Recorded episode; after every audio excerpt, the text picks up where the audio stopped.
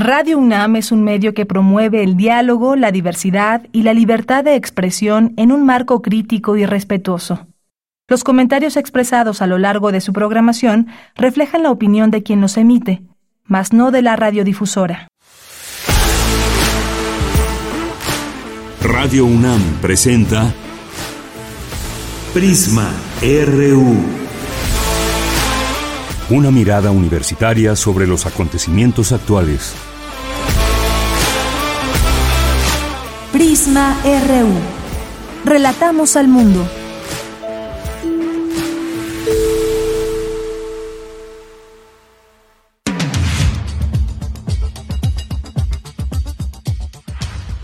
Muy buenas tardes, hoy es el primer día del año 2024 y nos da un enorme gusto estar aquí con ustedes en estos micrófonos. Este es un programa grabado, mañana ya estaremos de vuelta en vivo y a todo color para que nos sigan en esta señal. Quienes nos estén escuchando, muchas gracias, ahí les vamos a leer en nuestras redes sociales quienes están presentes o si todavía están dormidos, a qué hora despiertan. Bueno, pues ya veremos qué pasa en nuestro Twitter y Facebook en arroba PrismaRU y en PrismaRU respectivamente. Pero este es el primer día del año 2024 y qué mejor hacerlo desde los micrófonos de Radio UNAM aquí todo el equipo haciendo este programa y también ustedes en esta sintonía. Primer día del año 2024, una emoción especial, mucho frío por supuesto y también el recalentado. Así que sean ustedes bienvenidos y bienvenidas a este programa. A nombre de todo el equipo, yo soy Deyanira Morán y comenzamos. Esto es para todo el mundo. Desde Monterrey, Nuevo León. Inspector.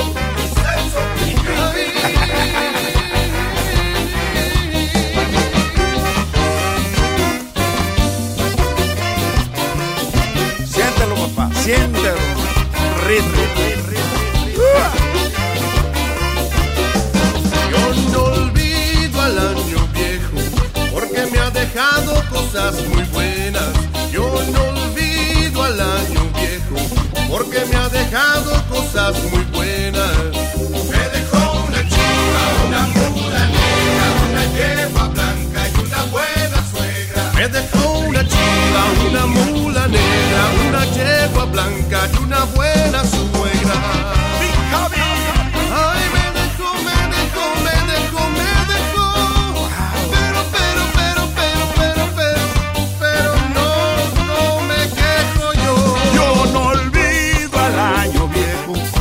Porque me ha dejado cosas muy buenas. Yo no olvido al año viejo porque me ha dejado cosas muy buenas. Me dejó una chica, una mula negra, una yegua blanca y una buena suegra. Me dejó una chica, una mula muy negrita, una yegua muy blanquita y una buena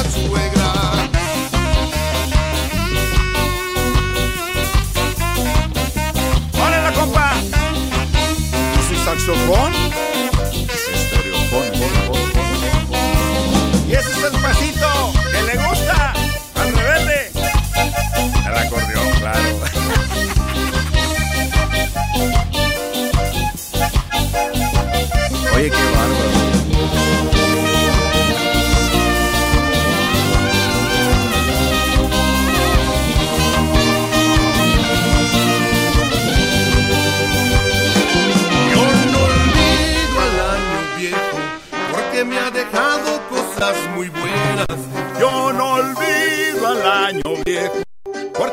dejado cosas muy buenas.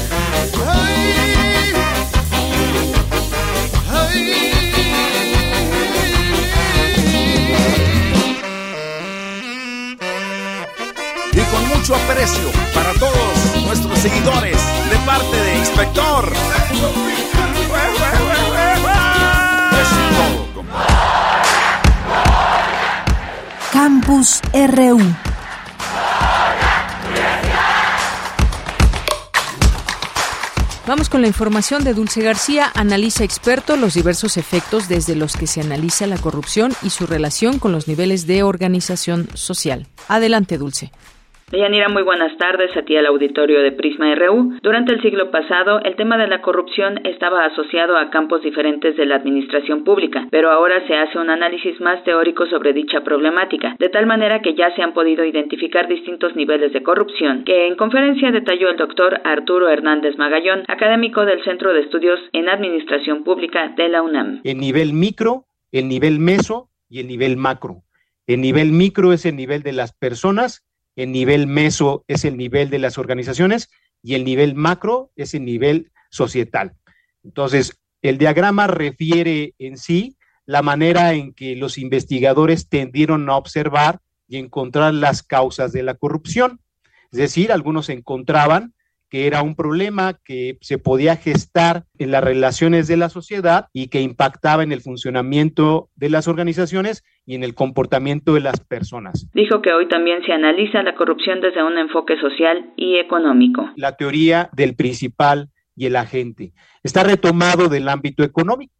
El principal, pues son los directivos, el ejecutivo, el agente son los ejecutores de las acciones y entonces se parte de la idea de que el, principal establece las condiciones normativas para que la gente se comporte en consecuencia. No siempre ocurre así, no existen los incentivos necesarios para que las integrantes o los integrantes de las organizaciones se comporten de manera adecuada. Por otra parte, Arturo Hernández Magallón habló de los efectos de la corrupción. Dijo que, por ejemplo, este delito puede evitar que las mujeres accedan a cierto bienestar. Añadió que hay estudios que señalan que las mujeres son menos proclives a la corrupción. Esta es la información. Muy buenas tardes. Tu opinión es muy importante. Escríbenos al correo electrónico prisma.radiounam@gmail.com.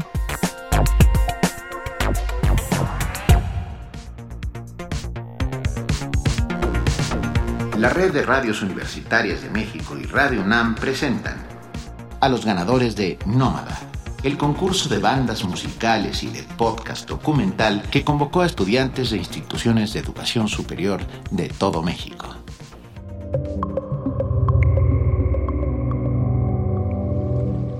Mención honorífica en podcast documental.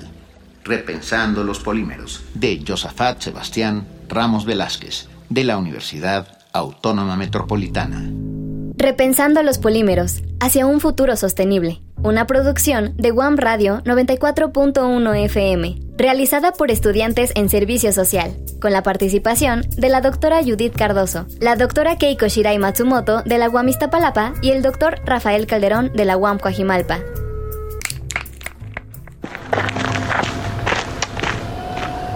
¿Qué es esto? Después de todo, poco quedó, pero algo así no creí encontrar de nuevo. ¡Hey! ¡Ven! ¡Mira lo que encontré! Vaya, espero que esta vieja grabadora funcione. Tiene poca batería, pero tiene un clip a medio reproducir. Dale play. ¿Qué esperas? Doctora Keiko Matsumoto, Guamista Palapa.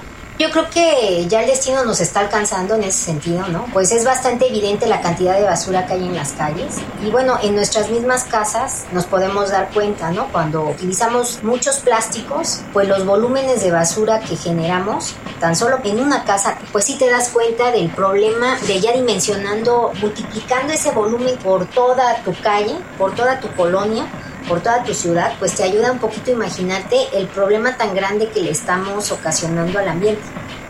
Espera, fíjate la fecha de grabación. Febrero 2023. Mm, deberíamos seguir escuchándolo antes de que se apague, pero reprodúcelo desde el principio.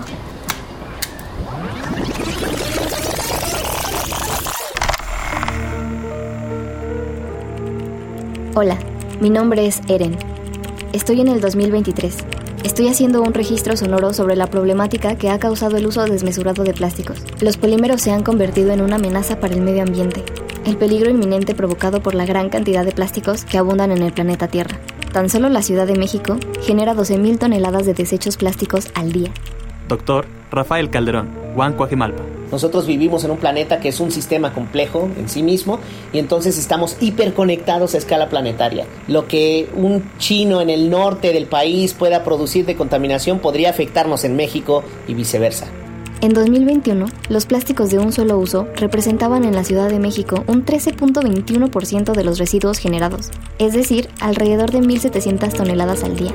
De acuerdo con una investigación realizada por la Universidad del Estado de Nueva York en Fredonia, los microplásticos han sido detectados en la sal de mesa comercial y algunos estudios aseguran que el 90% del agua embotellada y en el 83% de la del grifo contiene partículas de plástico que han afectado al cuerpo humano, nuestra relación con el uso de los polímeros afecta al planeta entero, una suerte de efecto mariposa. ¿Por qué no vimos venir esto? ¿Por qué no hicimos nada? Espera, ¿escuchaste eso? Tenemos que movernos de aquí y regresar al búnker.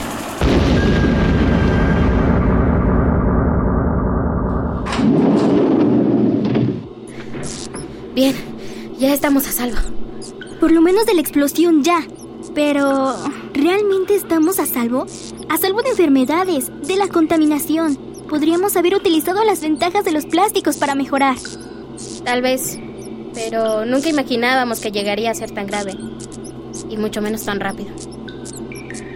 ¿Por qué no escuchamos más de esa grabadora? Prácticamente todo el lecho marino tiene concentraciones muy altas de plásticos y de, otros polímeros que pues causan grandes problemas de contaminación. El tema de los polímeros justamente sale del o, surge del hecho de que es muy difícil de erradicar y de que está de la mano de nuestros sistemas de consumo, de nuestras eh, costumbres de consumo. ¿no?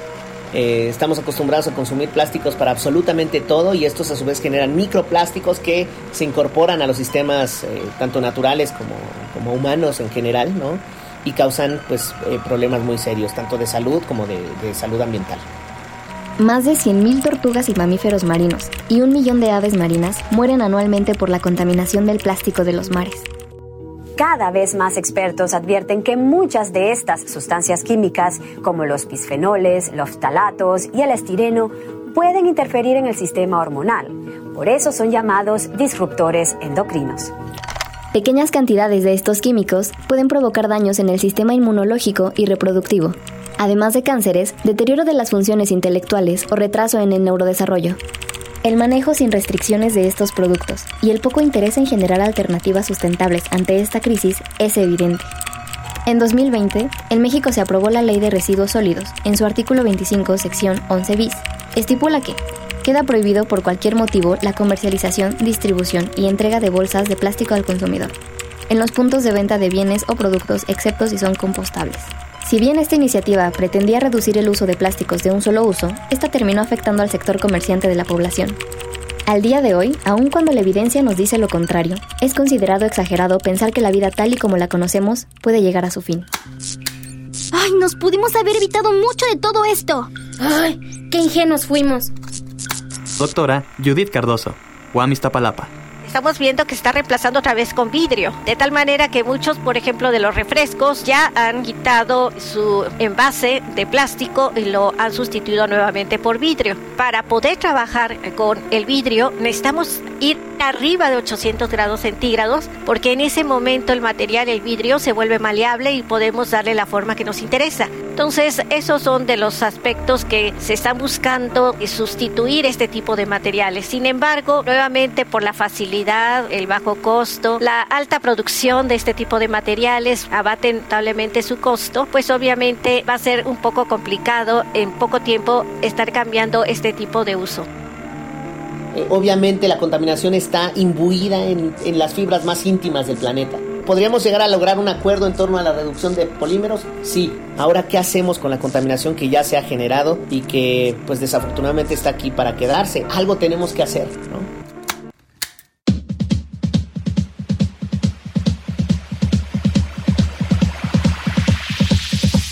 General, cada habitante genera aproximadamente 1.2 kilogramos de basura al día.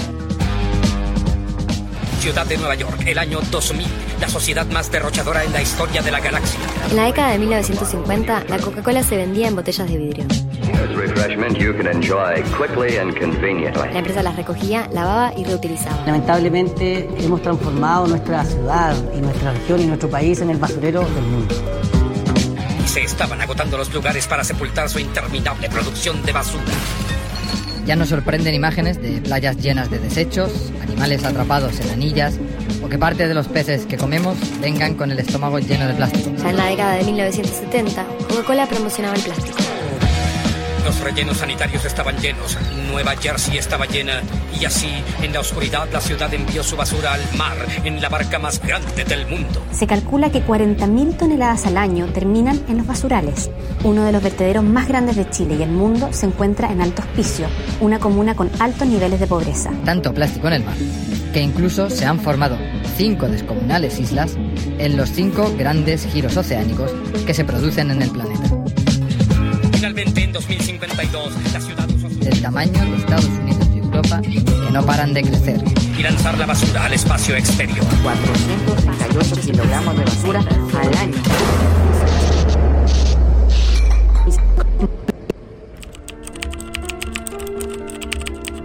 Parece ser que contaminar es parte de nuestra naturaleza humana. ¡Ah, se está quedando sin batería! ¿Por qué nunca la intentamos? Si existiera la posibilidad de utilizar otro tipo de materiales, ¿por qué no hicimos nada? Espera, espera. Creo que logré que volviera a encender.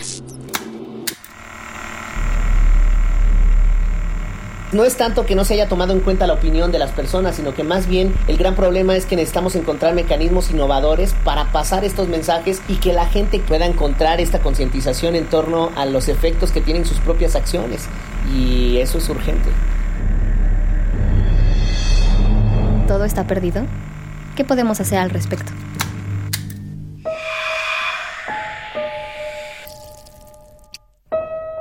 Repensando los polímeros hacia un futuro sostenible.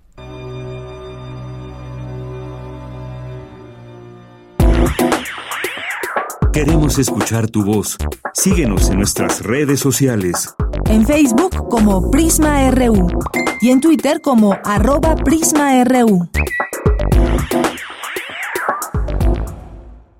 Uno de los grandes avances que se han hecho en favor de la comunidad LGBT es que tienen la posibilidad de adoptar un menor, lo cual les da igualdad de derechos y otorga las mismas garantías que una pareja heterosexual. Esta información que les leo de, de UNAM Global y que así nos adentra a este tema de la adopción y los mitos que hay, los mitos sobre la adopción por parejas LGBT eh, más. Y vamos, ahí hemos invitado al maestro Salvador Chavarría Luna, quien es profesor de la Facultad de Psicología de la UNAM, para hablar de ese tema. ¿Qué tal, maestro Salvador? Bienvenido, buenas tardes. Deyanira, buenas tardes, qué gusto estar en tu programa y un saludo a tu auditorio.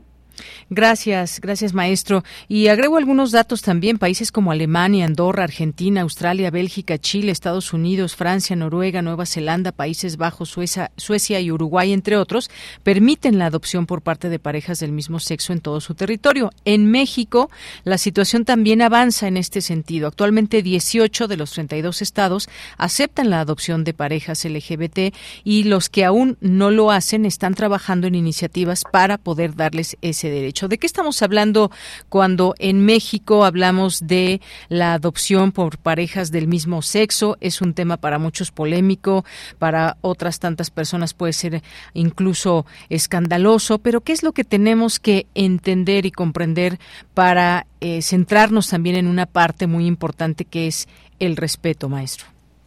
Claro que sí, mira, sí, eh, mira, la adopción es una de las formas, por supuesto también está la, la procreación, en el caso de las parejas que pueden hacerlo por ellas mismas, pero sí, en el campo de la adopción, tú lo, tú lo, decías ahorita y en la cápsula también, eh, eh, la adopción es permitida y bueno, desde, desde el 2010 con el matrimonio universal, posteriormente también, la adopción es posible para estas para estas parejas quienes desean adoptar.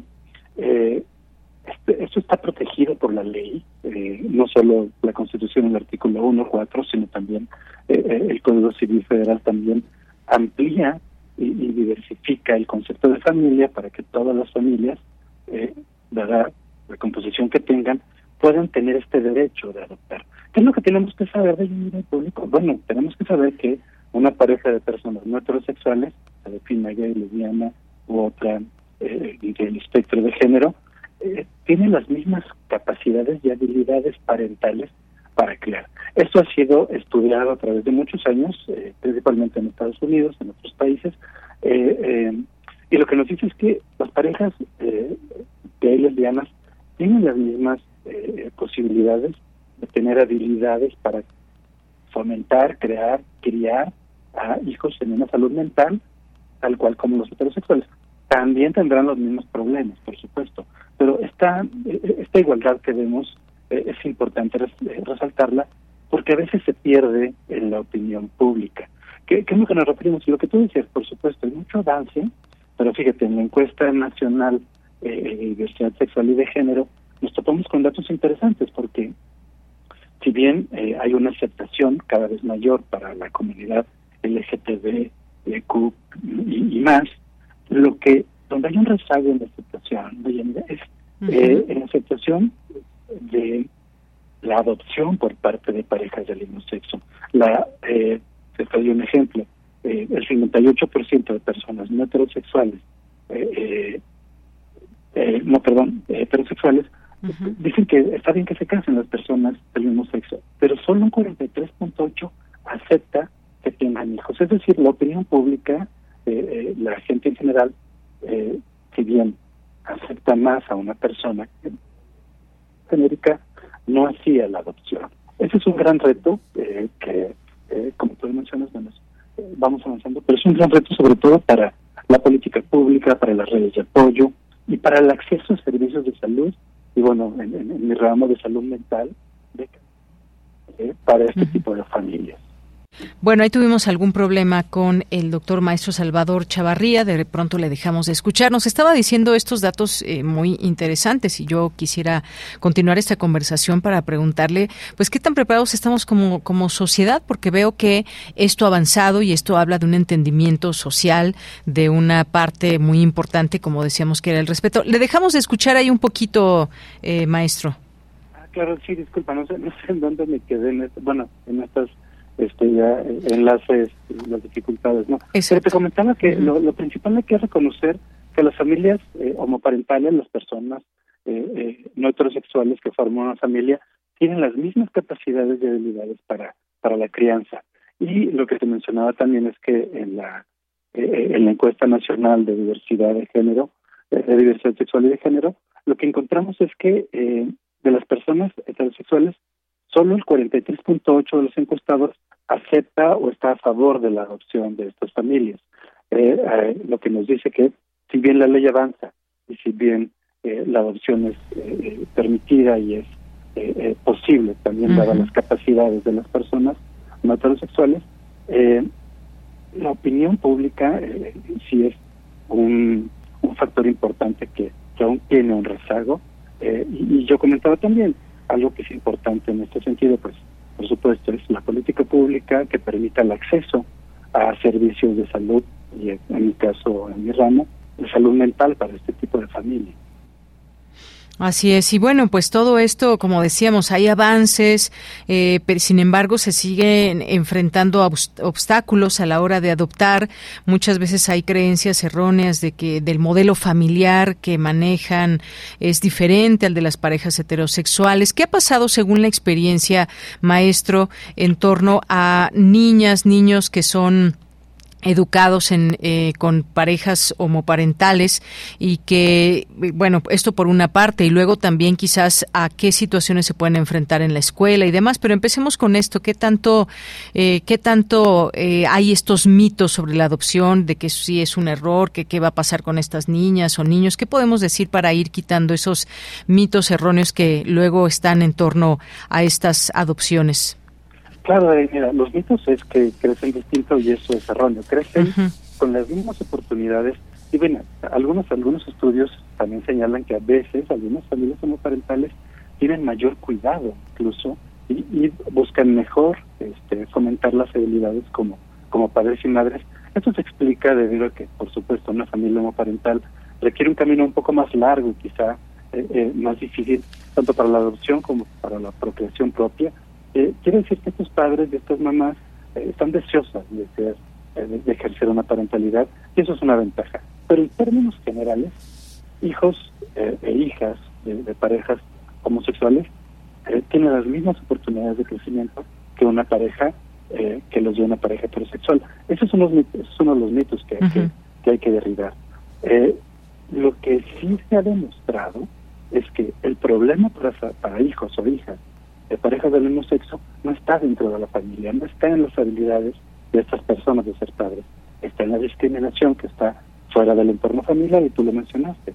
Uno de ellos puede ser la escuela, la comunidad, etcétera. ¿no? Entonces, ese es uno de los grandes retos, derribar estos mitos en esta opinión y eh, para eso, bueno, pues que estos niños y niñas se adhieran, se, que se, integran a la escuela de una manera saludable, pues porque yo no lo vi también la ciencia, la crianza también puede ser totalmente saludable.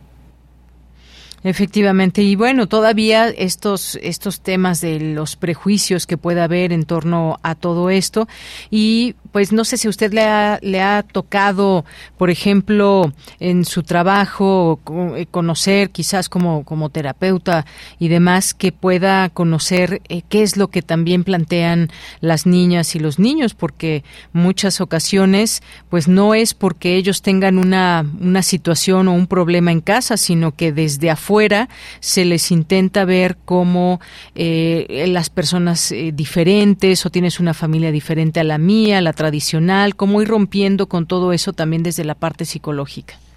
Claro que sí, es algo, es algo muy, muy peculiar, porque en, el ámbito clínico en el que me dedico a, puerta cerrada del, del consultorio, las niñas y los niños este, tienen una concepción eh, que van absorbiendo de, desde la educación, etcétera, pero son los que están menos, menos digamos, eh, polarizados en este tema. Son los que pueden comprender quizá más fácilmente eh, eh, esta diversidad. Hay niños que dicen, ah, claro, mamá y mamá también son una familia.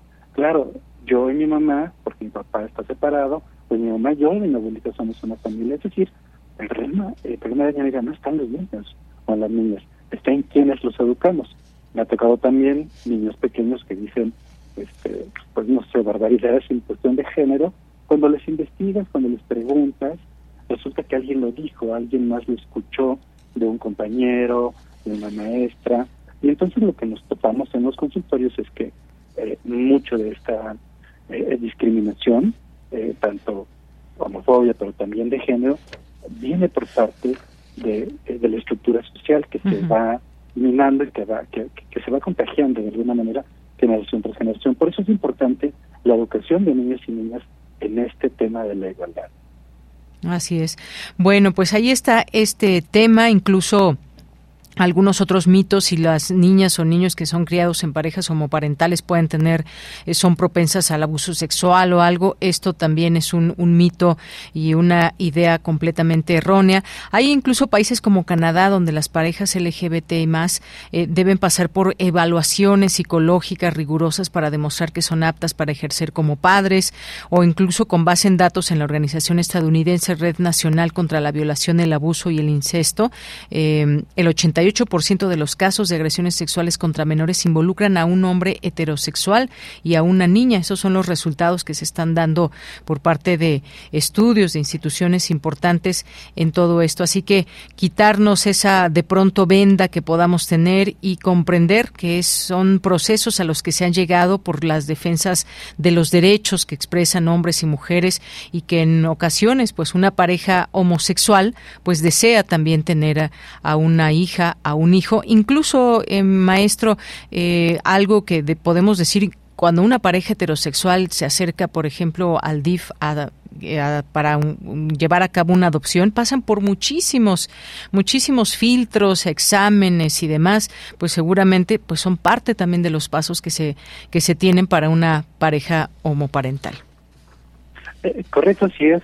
todas las parejas en igualdad tienen que pasar por procesos muy rigurosos y a veces uno, uno piensa, ¿por qué, ¿por qué, tardan tanto? Y es, me ha tocado verlo, ¿no? Pasan meses, pero es justo que eh, las parejas eh, puedan probar también su, salud mental y la capacidad parental. Esta está en, en, en, ambos tipos de parejas. Tú mencionabas algo importante, el abuso sexual no se da este, eh, necesariamente por esta configuración de la familia, sino los datos arrojan que, como tú bien lo dijiste, son hombres heterosexuales quienes más abusan de, niños o de niñas.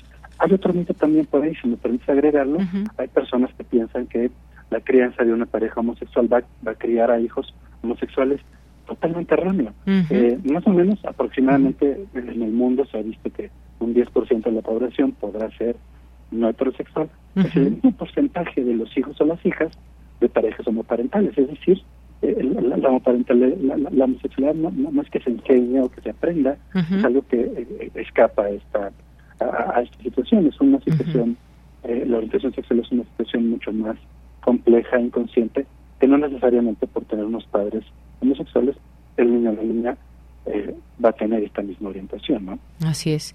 Bueno, pues maestro, es un gusto haber platicado con usted sobre ese tema tan importante ahora que estamos en este mes del orgullo y que se puedan podamos ir dando a conocer los distintos temas, enfoques que están ligados a esta comunidad. Muchísimas gracias. A ti, Daniela, un gusto y un, saludo a tu auditorio. Gracias, maestro. Hasta luego. Buenas tardes. Fue el maestro Salvador Chavarría Luna, profesor de la Facultad de Psicología de la UNAM. RU. Relatamos al mundo. Bien, pues nos vamos ahora a nuestra siguiente charla. Ya está en la línea telefónica Elik Troconis, quien es escritor, es historiador, enfocado a la divulgación de artes y humanidades. Y bueno, pues eh, ha sido, fue premio nacional el año pasado, premio nacional de literatura de Santillana, y hoy lo recibimos con muchísimo gusto. Elik Troconis, muy buenas tardes. Hola, Deyanira, muy buenas tardes. Yo estoy encantado de estar en la radio de mi alma.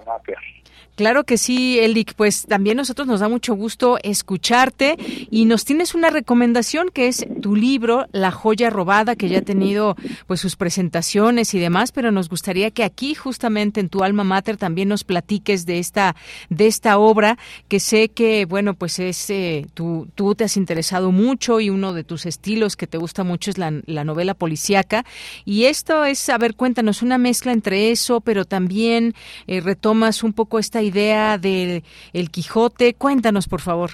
Claro que sí. Pues imaginemos que tenemos a 16 personajes dentro de una especie de hotel.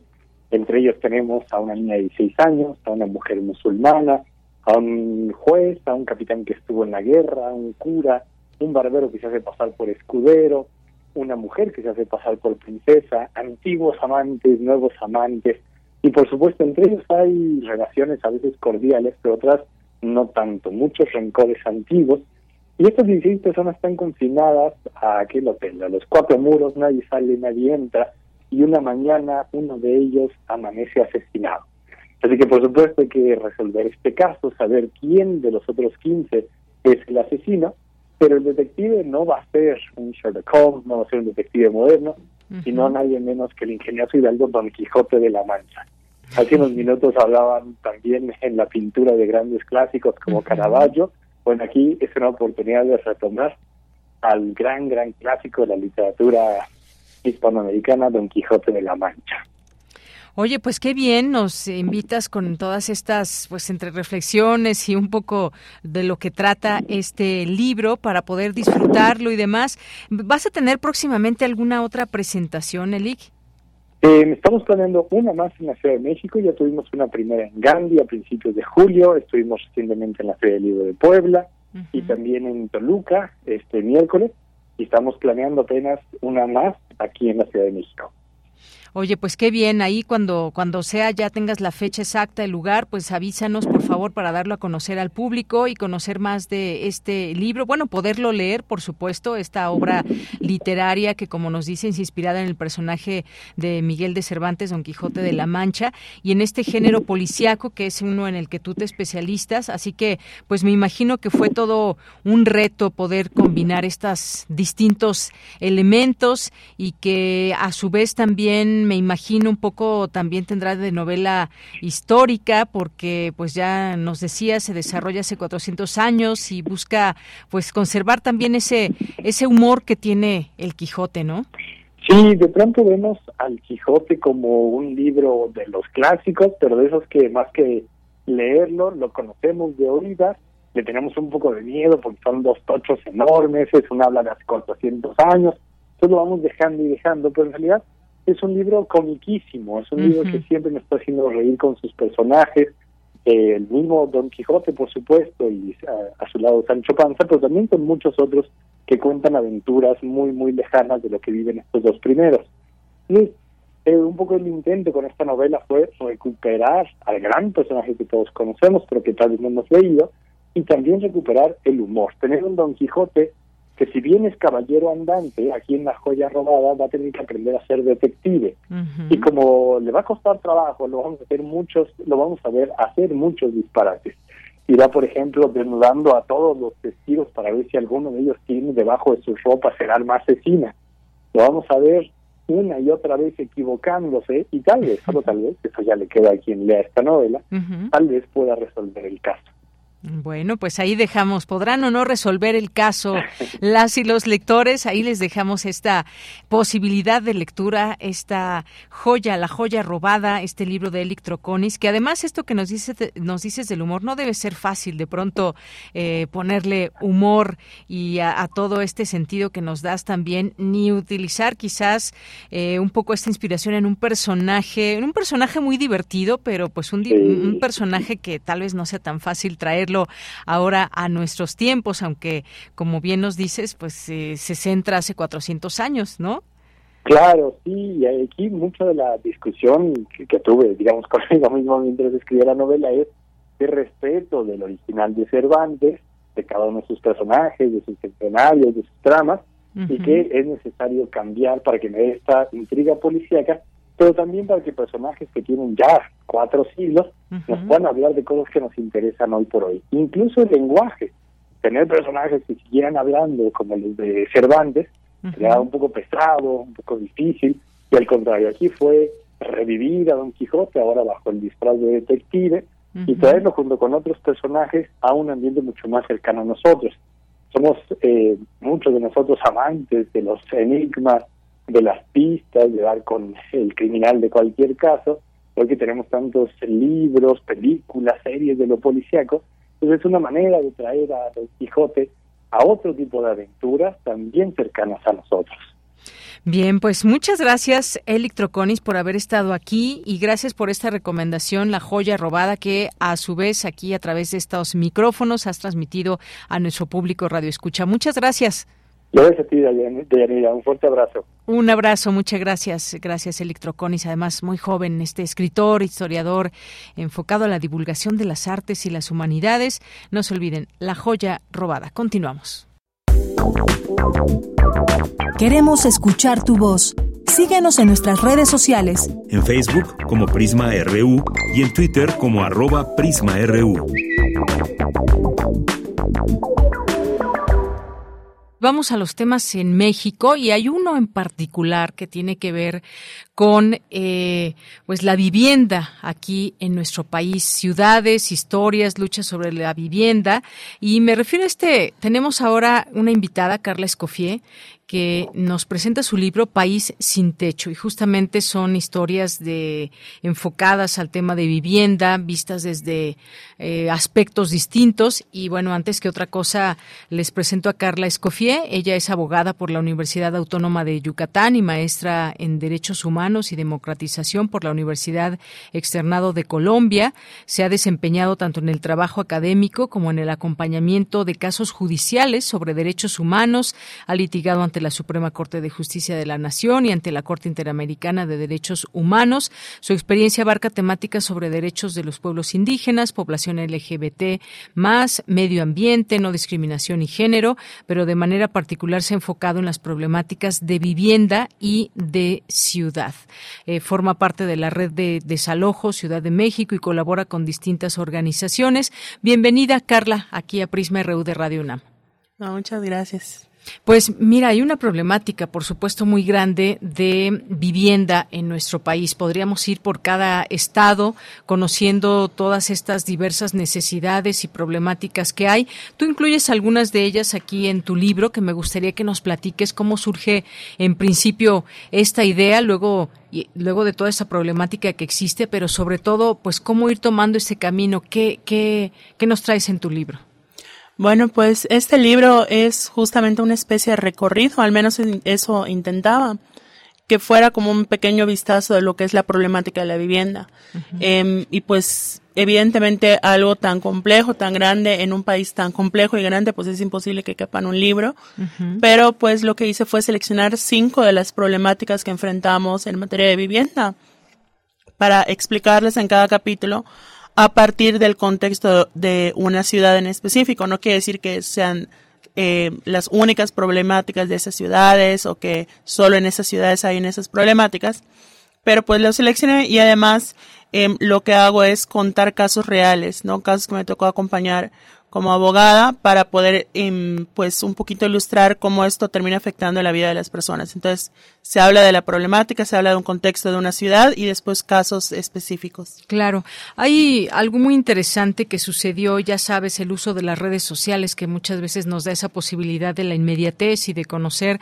Hay un caso aquí en la Ciudad de México, ahora que se habla mucho de gentrificación, de que muchas personas eh, que vienen de otros países, especialmente de Estados Unidos, por ejemplo, que se asientan en la alcaldía Cuauhtémoc, en las colonias eh, Condesa, Roma y demás. Y hubo una fotografía que una persona posteó y que nos eh, y que despertó toda esta pues este tema entre curiosidad, situaciones de las que se viven actualmente y que por supuesto que son una realidad. Quienes vienen de otro país y quizás con esos salarios que se dan en otro país, vienes a rentar a la Ciudad de México y por supuesto te cuesta más barato.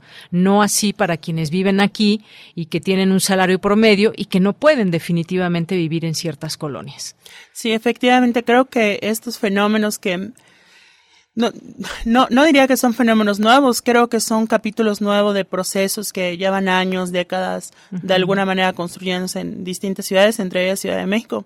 Y pues evidentemente la pandemia generó una serie de dinámicas a nivel global de que pues impactó en la forma en la cual se movía el mercado inmobiliario, cómo se movía la gente en cuestión de su trabajo y pues generó esta esta movida conocida como los nómadas digitales, ¿no?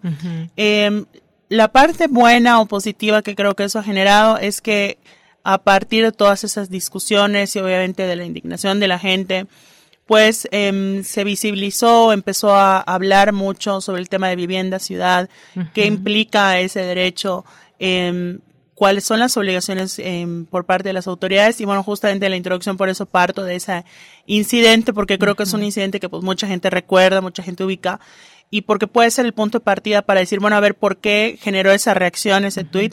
¿Qué hay detrás? O sea, ir más allá de esa anécdota que quedó allá y pues bueno, ya me dirán si, si el libro logra esos objetivos. Claro, y, estábamos hablando de gentrificación y que aquí tú lo mencionas en el libro, un proceso urbano por medio del cual se modifican las dinámicas de consumo y uso del espacio público en un barrio tradicional y que inicia cuando un barrio o zona de la ciudad considerada mala o un tugurio o empobrecida es revalorada por grupos con mayor capacidad económica en la población que la población originaria y se crea todo este todo este tema. Ahora bien, cuando hablamos de derecho eh, a la vivienda, ¿a qué nos referimos? Todo mundo necesitamos un lugar donde vivir. ¿Qué más quisiéramos todos? poder tener acceso a una vivienda propia, pero no es así y muchas veces hay que buscar una renta, la que mejor nos acomode y todo eso también puede volverse un gran problema. ¿De qué hablamos cuando cuando cuando nos referimos al derecho a la vivienda? Esa es justamente una de las preguntas que pues buscaba que el libro responda y que pueda aportar a esa reflexión. La vivienda no es lo mismo que la casa, ¿no? La casa es un, pues es una, una construcción arquitectónica que puede estar en propiedad o no.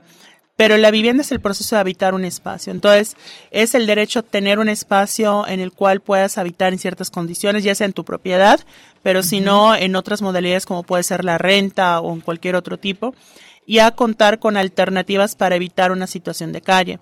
Es decir, que hay una política de vivienda pues diversa que abarque varios flancos para garantizar que las personas tengan ese espacio. No todas las personas viven en el, pues no todas las personas viven en una vivienda en su propiedad, no solo las personas que rentan, hasta podemos pensar los niños y niñas que viven con sus papás, incluso si la vivienda es de sus papás, pues ellos no son propietarios legalmente, ¿no? Porque lo que realmente se protege es esa posibilidad de habitar y no estar en una situación de calle. Efectivamente. Y bueno, además de todo esto que decíamos de la gentrificación, hay otros términos que estamos ahora también eh, conociendo, habituándonos, turistificación, la especulación, el tema de inmobiliario, las burbujas inmobiliarias, los megaproyectos, la discriminación estructural, incluso las luchas territoriales. Hoy vemos sin duda alguna estas nuevas construcciones que tienen características específicas en algunas zonas de la ciudad, que tienen, por ejemplo, todas estas amenidades y demás, que una, tan solo una, eh, el, ¿cómo se llama? esta mensualidad que se da por, con el tema de mantenimiento pueden ser incluso esa renta de mantenimiento como una renta que alguien utilizaría ese dinero para rentar eh, un departamento, no solamente el mantenimiento, y que se ha hecho en algunos sitios, incluso aquí en la alcaldía Benito Juárez, el tema del cártel inmobiliario y demás, pero ¿qué ha pasado en, en los últimos años en la ciudad con ese tema de la vivienda y estos conceptos? Bueno, por un lado está el marco general del país y en otro los procesos específicos de Ciudad de México. Eh, sí es importante destacar que en los últimos 50 años la política de vivienda en México se centró principalmente en dar em, créditos a través de Infonavit y Fobiste, lo cual es una medida importante, tuvo su impacto, pero el problema es que no no atiende a todas las necesidades, no todas las personas tienen Infonavit, sobre todo en un país donde cerca del 60% de la población pues trabaja en la denominada economía informal, ¿no? Eh, entonces, eh, tenemos que tener ese marco de referencia que, digamos, la, esta política de vivienda ha sido muy limitada y debería, debiera abarcar otras cosas. Y en ese marco, en la Ciudad de México en concreto, pues podemos imaginarnos algunos procesos particulares, como es de entrada por la cantidad de población que hay, las migraciones constantes que han llegado a esta ciudad y que incluso desde el año 2000 el relator de vivienda de la ONU externó su preocupación en un informe sobre México, era sobre el país, pero en ese informe hizo especial en, referencia a Ciudad de México diciendo que le escandalizaba la cantidad de desalojos forzosos, es decir, desalojos arbitrarios e ilegales. Y esto pues fue en el 2000 y no ha cambiado la situación, sino que se ha recrudecido. Efectivamente, muchas cosas. Ahora, eh, la financiarización de la vivienda, eh, también lo mencionas aquí, un proceso por el cual la vivienda deja de ser un espacio para habitar y se convierte en un producto financiero de especulación, priorizando la plusvalía sobre las condiciones de vida de las personas. Eh, yo recuerdo, digo como ejemplo, y seguramente quienes nos escuchan, en algunas zonas tú te podías encontrar quizás hace 15 años una vivienda por 800 mil, un millón de pesos, un millón y medio. Ahora eso, ese misma, esa misma vivienda cuesta 3, 4 millones. Los espacios nuevos incluso cuestan, eh, dependiendo la colonia, claro que sí, porque a veces muchas veces pagamos el lugar, la colonia y no precisamente el espacio. Hay espacios que pueden llegar a costar en algunas zonas 100 metros, puede llegar a costar hasta 10 millones de pesos. Es algo, es una locura simplemente. ¿Y qué pasa en otros, en otros lugares? Tú mencionas, por ejemplo, el caso de San Luis Potosí o el caso de Mérida y cómo inclusive hay situaciones en donde alguien tiene una vivienda, pero por estar, digamos, en un lugar privilegiado, eh, que va creciendo en cuanto a eh, temas de turismo y demás, pues se les despoja de distintas formas de sus viviendas. No, sí, efectivamente, lo que hemos visto es justo este concepto de financiarización que lo popularizó Raquel Rolnick, que es una ex relatora de vivienda de la ONU, pues apela a ese proceso en el cual pues em, empieza a haber un sector muy importante del mercado inmobiliario que no le apuesta tanto a consumidores finales, es decir, personas que compran para usar, sino que a este tema de la especulación, ¿no? Y cómo se vuelve un activo financiero la, la, las viviendas. De hecho, hasta hay edificios que se promueven, así que se dicen edificios con departamentos de inversión. O sea, te están diciendo esto es para que inviertas, no para que vivas. Entonces, ese es el proceso de financiarización. Pero pues esta problemática es muy amplia, ¿no? Justo mencionabas esto de el despojo también de unas personas hacia otras en, en este libro justo se menciona un caso de, pues, lo que todo indicaba que era una mafia inmobiliaria ya en, en, en, en Yucatán, que se dan en varios estados. Ahorita se habla Quintana mucho de la de Benito también. Juárez, Ajá, Benito pero Juárez. realmente lo, lo más desesperanzador es que casos como el que se menciona allá, me encantaría decir que es un caso particular, un caso extremo, pero la realidad es que hay muchos casos de fraudes, de engaños, em, juicios inventados para quitarle la propiedad a alguien y se están haciendo cada vez más comunes. No, cuando pensamos en mafias, normalmente pensamos en gente, mafias inmobiliarias, gente muy em, poderosa, de muy alto nivel, pero también hay mafias más pequeñas que operan por sectores de las ciudades y pues que eso también tendría que atenderse, ¿no? Y además que hay otros problemas, ¿no? Como la discriminación en el acceso a vivienda. Claro, y hay datos eh, pues que tú retomas aquí que nos muestran justamente estas realidades. Según la encuesta nacional de vivienda 2020, en 2014, de 2014 a 2020 la población con vivienda propia ya pagada en México bajó de 61.4 a 51.7.1%. Por su parte, la población con una vivienda que todavía está pagando pasó de 10.4% en 2014 a 10.7% en 2020. Pero más revelador es cuando vemos la evolución de la vivienda de arrendamiento. La población que renta la vivienda que habita aumentó de 15.2% a 16.4%. Y esto es todo un tema. Me voy ahora con las personas inquilinas en México. 51.4 afirma que recurre a la renta porque no tiene acceso a créditos o no tiene los recursos para comprar una vivienda. Justo lo que decías. No todas las personas en este país tienen un Infonavit o un Fobiste que les permita eh, digamos, en algún momento pensar en una vivienda propia. Y en todo esto de las rentas se genera otro problema. Las condicionantes de pronto. ¿Qué, qué te has encontrado en este tema del arrendamiento? Bueno, lo que ocurre es que en México la regulación en materia de arrendamiento trata de no ser muy abogadil. Eh, se limita a los códigos civiles que tienen un capítulo que habla de arrendamiento, que normalmente habla de arrendamiento, pero de cualquier tipo de arrendamiento, no, digamos, abarca hasta los arrendamientos de muebles para bodas, o sea, cualquier cosa.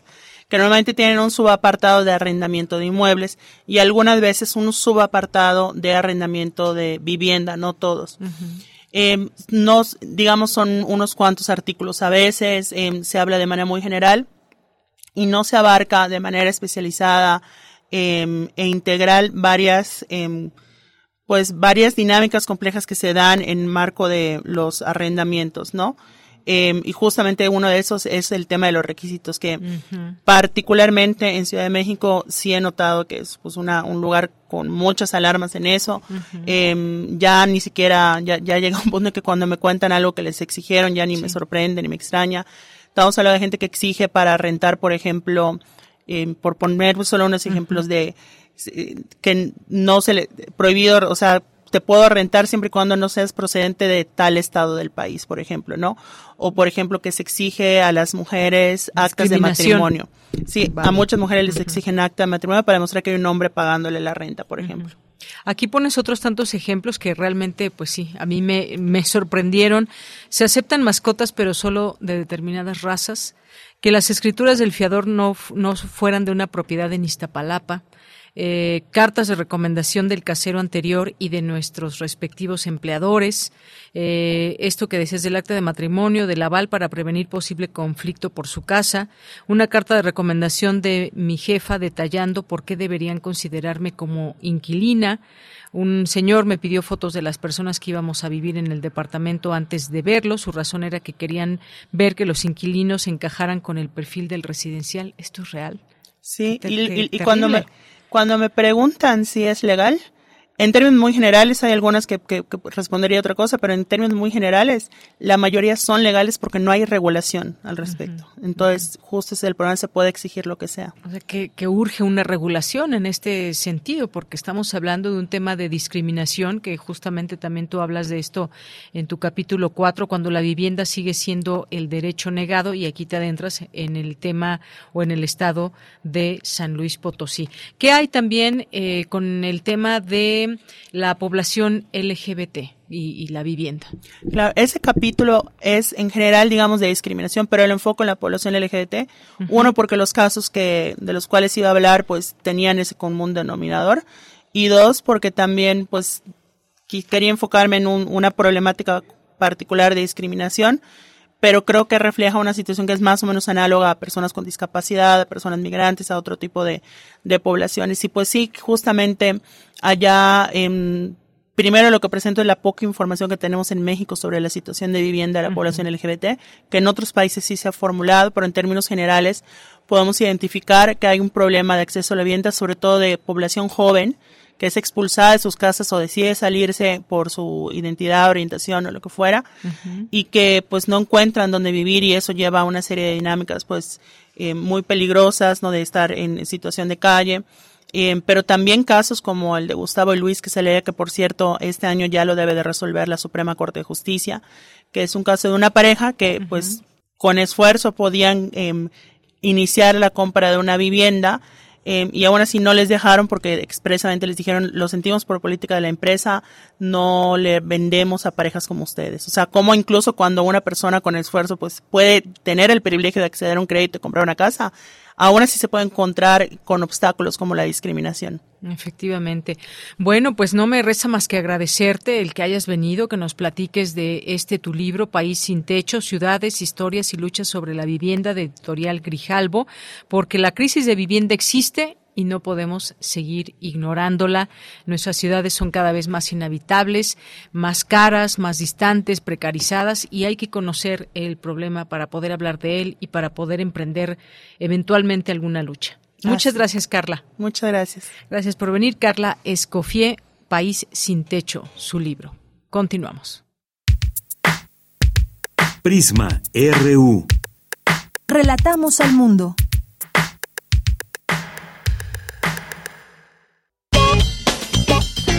Porque tu opinión es importante, escríbenos al correo electrónico prisma.radiounam@gmail.com.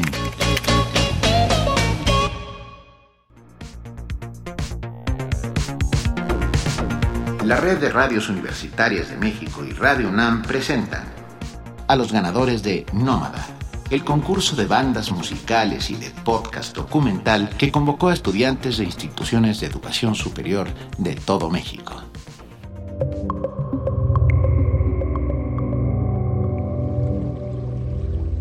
Mención honorífica en la categoría musical para Andrómeda con H, de Joel de Jesús González, de la Universidad Autónoma Metropolitana.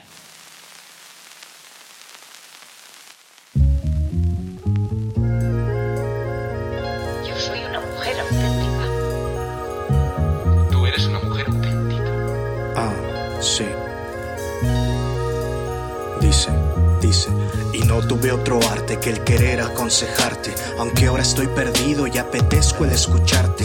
Esas fueron palabras de este humilde servidor, donde no había frases ni alabanzas para el amor, únicamente ojos contemplando su belleza, transcrita con linderos para narrar de su grandeza, grandeza que se escribe saltando los entremeses, permite que te narre lo que me dejó inerte.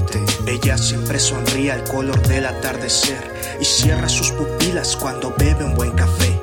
Disfruta de platillos suf y no te cuento si son sus predilectos, no hay palabras para eso. Con el alma cuando sus manos trabajan y canta finas notas mientras baila con el alba. Entiende de los números con esa gran destreza, pero con los vocablos se convierte en una fiera.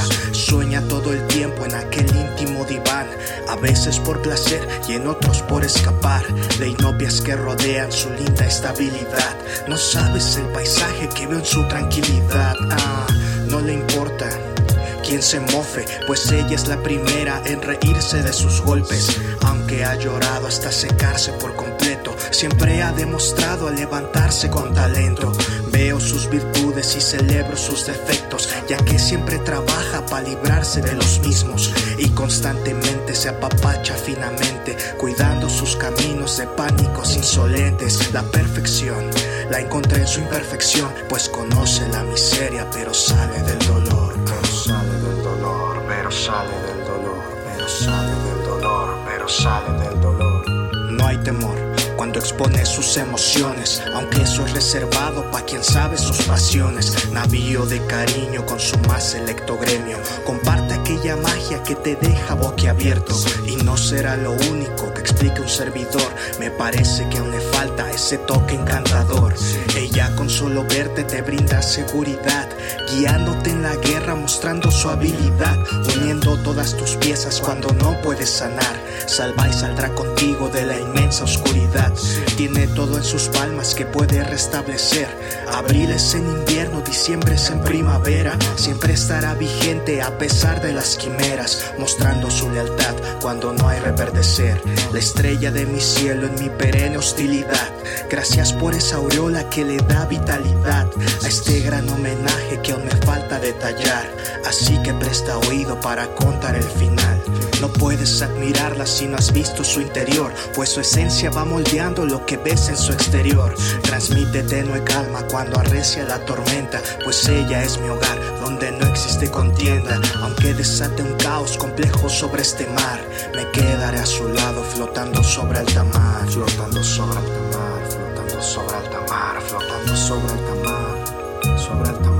La he visto contemplar con emoción a las estrellas. La vi con su sonrisa disfrutando las gardemias. No quise ver llorar cuando golpeó su corazón, pero la vi brillar con arte en su redacción. Estás en un pedestal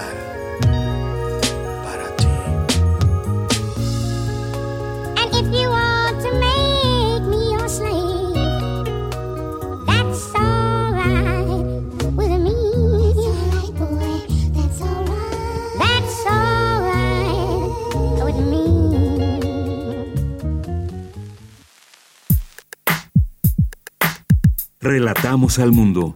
Relatamos al mundo. La prodigiosa tarde de Baltasar. Gabriel García Márquez.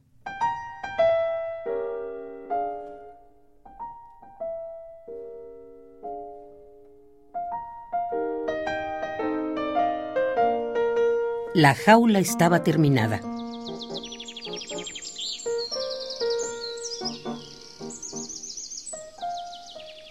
Baltasar la colgó en el alero por la fuerza de la costumbre y cuando acabó de almorzar, ya se decía por todos lados que era la jaula más bella del mundo.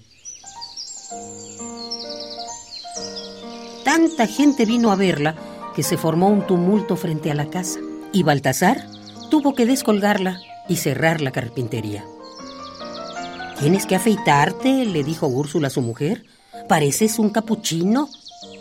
Es malo afeitarse después del almuerzo, dijo Baltasar.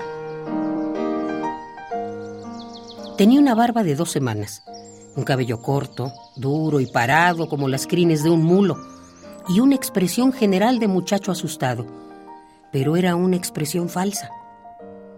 En febrero había cumplido 30 años y vivía con Úrsula desde hacía cuatro, sin casarse y sin tener hijos. Y la vida le había dado muchos motivos para estar alerta, pero ninguno para estar asustado. Ni siquiera sabía que para algunas personas la jaula que acababa de hacer era la más bella del mundo. Para él, acostumbrado a hacer jaulas desde niño, aquel había sido apenas un trabajo más arduo que los otros. Entonces repósate un rato, dijo la mujer. Con esa barba no puedes presentarte en ninguna parte. Mientras reposaba, tuvo que abandonar la hamaca varias veces para mostrar la jaula a los vecinos. Úrsula no le había prestado atención hasta entonces.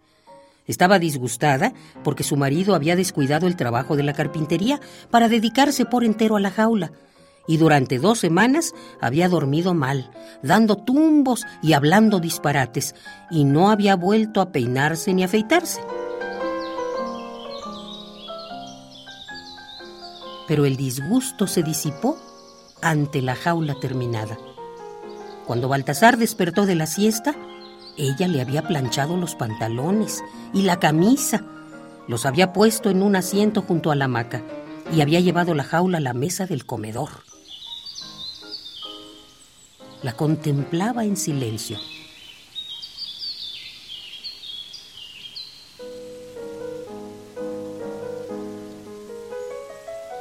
¿Cuánto vas a cobrar? preguntó. No sé, contestó Baltasar. Voy a pedir 30 pesos para ver si me dan 20. Pide 50, dijo Úrsula. Te has trasnochado mucho en estos 15 días. Además, es bien grande. Creo que es la jaula más grande que he visto en mi vida. Baltasar empezó a afeitarse. ¿Crees que me darán 50 pesos? Eso no es nada para don Chepe Montiel, y la jaula los vale, dijo Úrsula. Deberías pedir 60. La casa yacía en una penumbra sofocante. Era la primera semana de abril y el calor parecía menos soportable por el pito de las chicharras.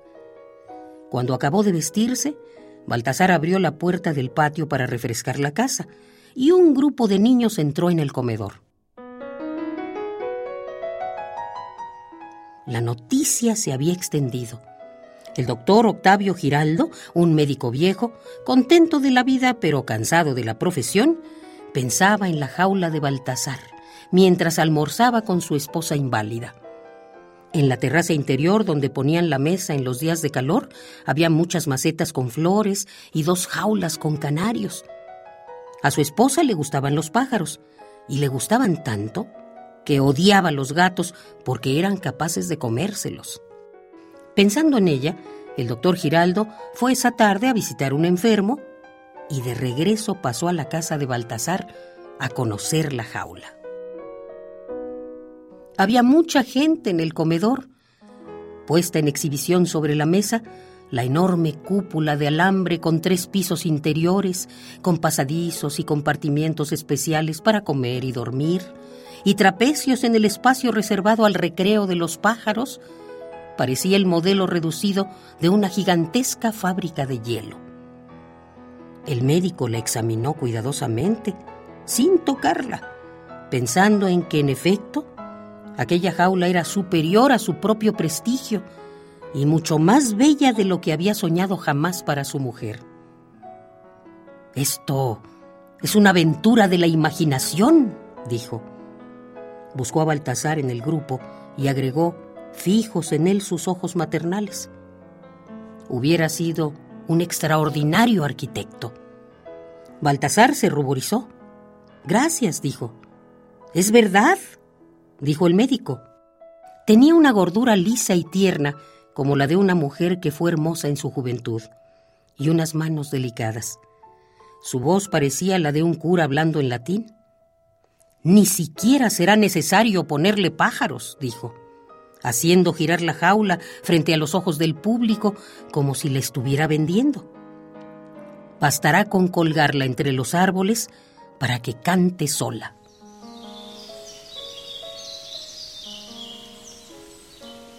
Volvió a ponerla en la mesa. Pensó un momento, miró la jaula y dijo, Bueno, pues me la llevo. Está vendida, dijo Úrsula. Es del hijo de don Chepe Montiel, dijo Baltasar. La mandó a hacer expresamente. El médico asumió una actitud respetable. ¿Te dio el modelo? No, dijo Baltasar. Dijo que quería una jaula grande como esa para una pareja de turpiales. El médico miró la jaula. Pero esta no es para turpiales. Claro que sí, doctor, dijo Baltasar, acercándose a la mesa. Los niños lo rodearon. Las medidas están bien calculadas, dijo, señalando con el índice los diferentes compartimientos. Luego golpeó la cúpula con los nudillos. Y la jaula se llenó de acordes profundos. Es el alambre más resistente que pude encontrar, y cada juntura está soldada por dentro y por fuera, dijo. Sirve hasta para un loro, intervino uno de los niños. Así es, dijo Baltasar. El médico movió la cabeza. Bueno, pero no te dio el modelo, dijo. No te hizo ningún encargo preciso, aparte de que fuera una jaula grande para turpiales, ¿no es así? Así es, dijo Baltasar. Entonces no hay problema, dijo el médico. Una cosa es una jaula grande para turpiales y otra cosa es esta jaula.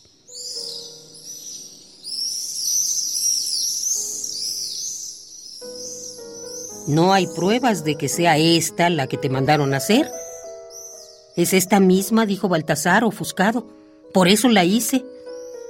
El médico hizo un gesto de impaciencia. Podrías hacer otra, dijo Úrsula mirando a su marido. Y después hacia el médico. Usted no tiene apuro. Se la prometí a mi mujer para esta tarde, dijo el médico. Lo siento mucho, doctor, dijo Baltasar, pero no se puede vender una cosa que ya está vendida. El médico se encogió de hombros, secándose el sudor del cuello con un pañuelo, contempló la jaula en silencio, sin mover la mirada de un mismo punto indefinido, como se mira un barco que se va. ¿Cuánto te dieron por ella? Baltasar buscó a Úrsula sin responder. Sesenta pesos, dijo ella. El médico siguió mirando la jaula. Es muy bonita, suspiró. Sumamente bonita. Luego, moviéndose hacia la puerta, empezó a abanicarse con energía, sonriente, y el recuerdo de aquel episodio desapareció para siempre de su memoria. Montiel es muy rico, dijo.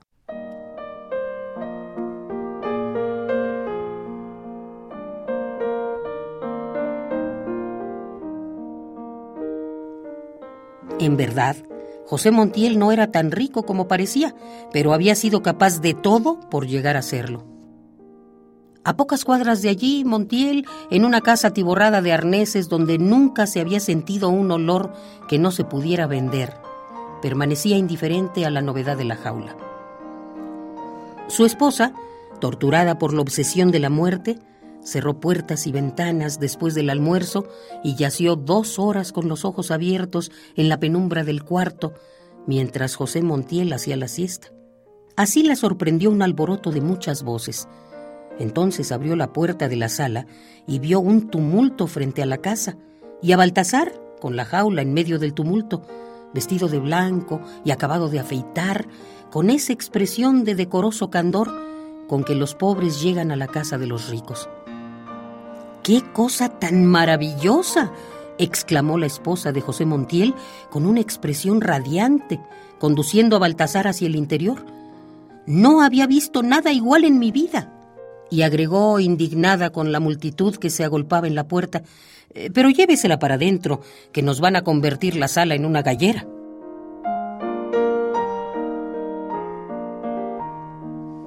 Baltasar no era un extraño en la casa de José Montiel. En distintas ocasiones, por su eficacia y su buen cumplimiento, había sido llamado a hacer trabajos de carpintería menor. Pero nunca se sintió bien entre los ricos. Solía pensar en ellos, en sus mujeres feas y conflictivas, en sus tremendas operaciones quirúrgicas, y experimentaba siempre un sentimiento de piedad. Cuando entraba en sus casas, no podía moverse sin arrastrar los pies. ¿Está Pepe? preguntó. Había puesto la jaula en la mesa del comedor. Está en la escuela, dijo la mujer de José Montiel, pero ya no debe demorar. Y agregó, Montiel se está bañando. En realidad, José Montiel no había tenido tiempo de bañarse. Se estaba dando una urgente fricción de alcohol alcanforado para salir a ver lo que pasaba. Era un hombre tan prevenido que dormía sin ventilador eléctrico para vigilar durante el sueño los rumores de la casa. Adelaida, gritó. ¿qué es lo que pasa? Ven a ver qué cosa maravillosa, gritó su mujer. José Montiel, corpulento y peludo, la toalla colgada en la nuca, se asomó por la ventana del dormitorio. ¿Qué es eso? La jaula de Pepe, dijo Baltasar. La mujer lo miró perpleja. ¿De quién? De Pepe, confirmó Baltasar, y después dirigiéndose a José Montiel, Pepe me la mandó a hacer. Nada ocurrió en aquel instante, pero Baltasar se sintió como si le hubieran abierto la puerta del baño. José Montiel salió en calzoncillos del dormitorio. ¡Pepe! gritó. No ha llegado, murmuró su esposa inmóvil. Pepe apareció en el vano de la puerta. Tenía unos doce años y las mismas pestañas rizadas y el quieto patetismo de su madre. Ven acá, le dijo José Montiel. ¿Tú mandaste hacer esto? El niño bajó la cabeza. Agarrándolo por el cuello, José Montiel lo obligó a mirarlo a los ojos. ¡Contesta! El niño se mordió los labios sin responder. Montiel, susurró la esposa. José Montiel soltó al niño y se volvió hacia Baltasar con una expresión exaltada. Lo siento mucho, Baltasar, dijo, pero has debido consultarlo conmigo antes de proceder. Solo a ti se te ocurre contratar con un menor. A medida que hablaba, su rostro fue recobrando la serenidad. Levantó la jaula sin mirarla y se la dio a Baltasar. Llévatela enseguida y trata de vendérsela a quien puedas, dijo. Sobre todo te ruego que no me discutas. Le dio una palmadita en la espalda y explicó. El médico me ha prohibido coger rabia. El niño había permanecido inmóvil, sin parpadear, hasta que Baltasar lo miró perplejo con la jaula en la mano. Entonces emitió un sonido gutural como el ronquido de un perro y se lanzó al suelo dando gritos. José Montiel lo miraba impasible, mientras la madre trataba de apaciguarlo. No lo levantes, dijo. Déjalo que se rompa la cabeza contra el suelo y después le echa sal y limón para que rabie a gusto. El niño chillaba sin lágrimas, mientras su madre lo sostenía por las muñecas. Déjalo, insistió José Montiel. Baltasar observó al niño como hubiera observado la agonía de un animal contagioso.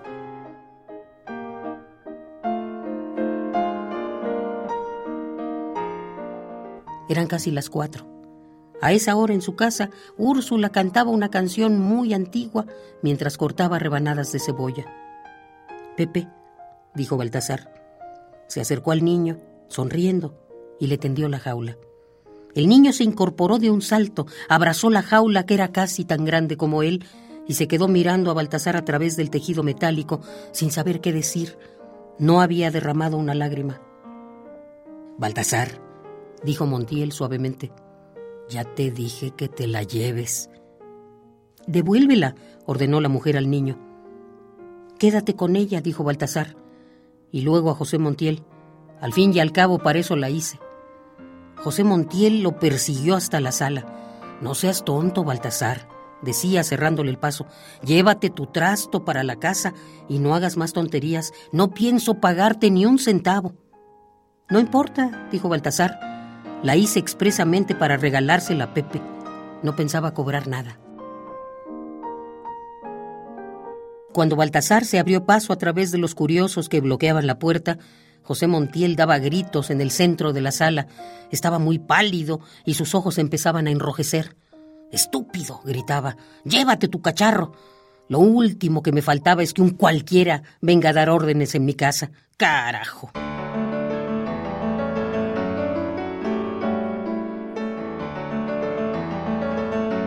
En el salón de billar recibieron a Baltasar con una ovación. Hasta ese momento pensaba que había hecho una jaula mejor que las otras, que había tenido que regalársela al niño de José Montiel para que no siguiera llorando y que ninguna de esas cosas tenía nada de particular. Pero luego se dio cuenta de que todo eso tenía una cierta importancia para muchas personas y se sintió un poco excitado.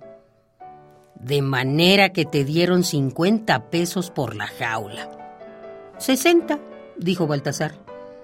Hay que hacer una raya en el cielo, dijo alguien. Eres el único que ha logrado sacarle ese montón de plata a don Chepe Montiel. Esto hay que celebrarlo. Le ofrecieron una cerveza y Baltasar correspondió con una tanda para todos. Como era la primera vez que bebía, al anochecer estaba completamente borracho y hablaba de un fabuloso proyecto de mil jaulas de a 60 pesos y después de un millón de jaulas hasta completar 60 millones de pesos. Hay que hacer muchas cosas para vendérselas a los ricos antes que se mueran, decía ciego de la borrachera. Todos están enfermos y se van a morir. ¿Cómo estarán de jodidos que ya ni siquiera pueden coger bien?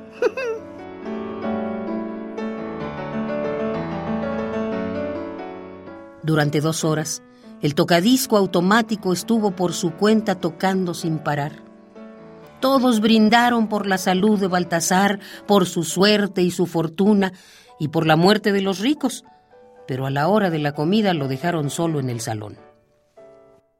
Úrsula lo había esperado hasta las ocho, con un plato de carne frita cubierto de rebanadas de cebolla. Alguien le dijo que su marido estaba en el salón de billar, loco de felicidad, brindando cerveza a todo el mundo, pero no lo creyó porque Baltasar no se había emborrachado jamás. Cuando se acostó, casi a la medianoche, Baltasar estaba en un sillón iluminado donde había mesitas de cuatro puestos con sillas alrededor y una pista de baile al aire libre por donde se paseaban los alcaravanes.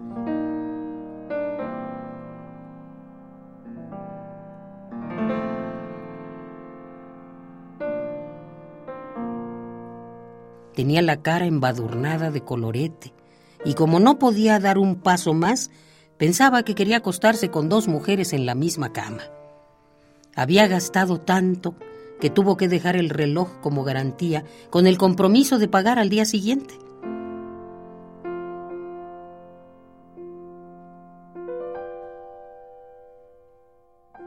Un momento después, despatarrado por la calle, se dio cuenta de que le estaban quitando los zapatos. Pero no quiso abandonar el sueño más feliz de su vida.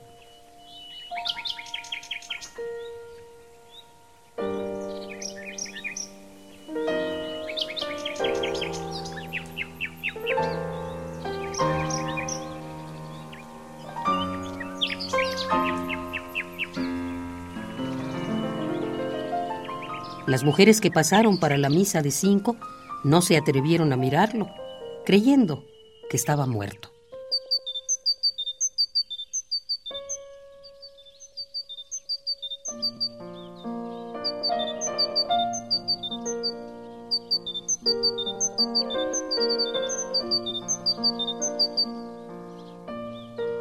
La prodigiosa tarde de Baltasar, Gabriel García Márquez.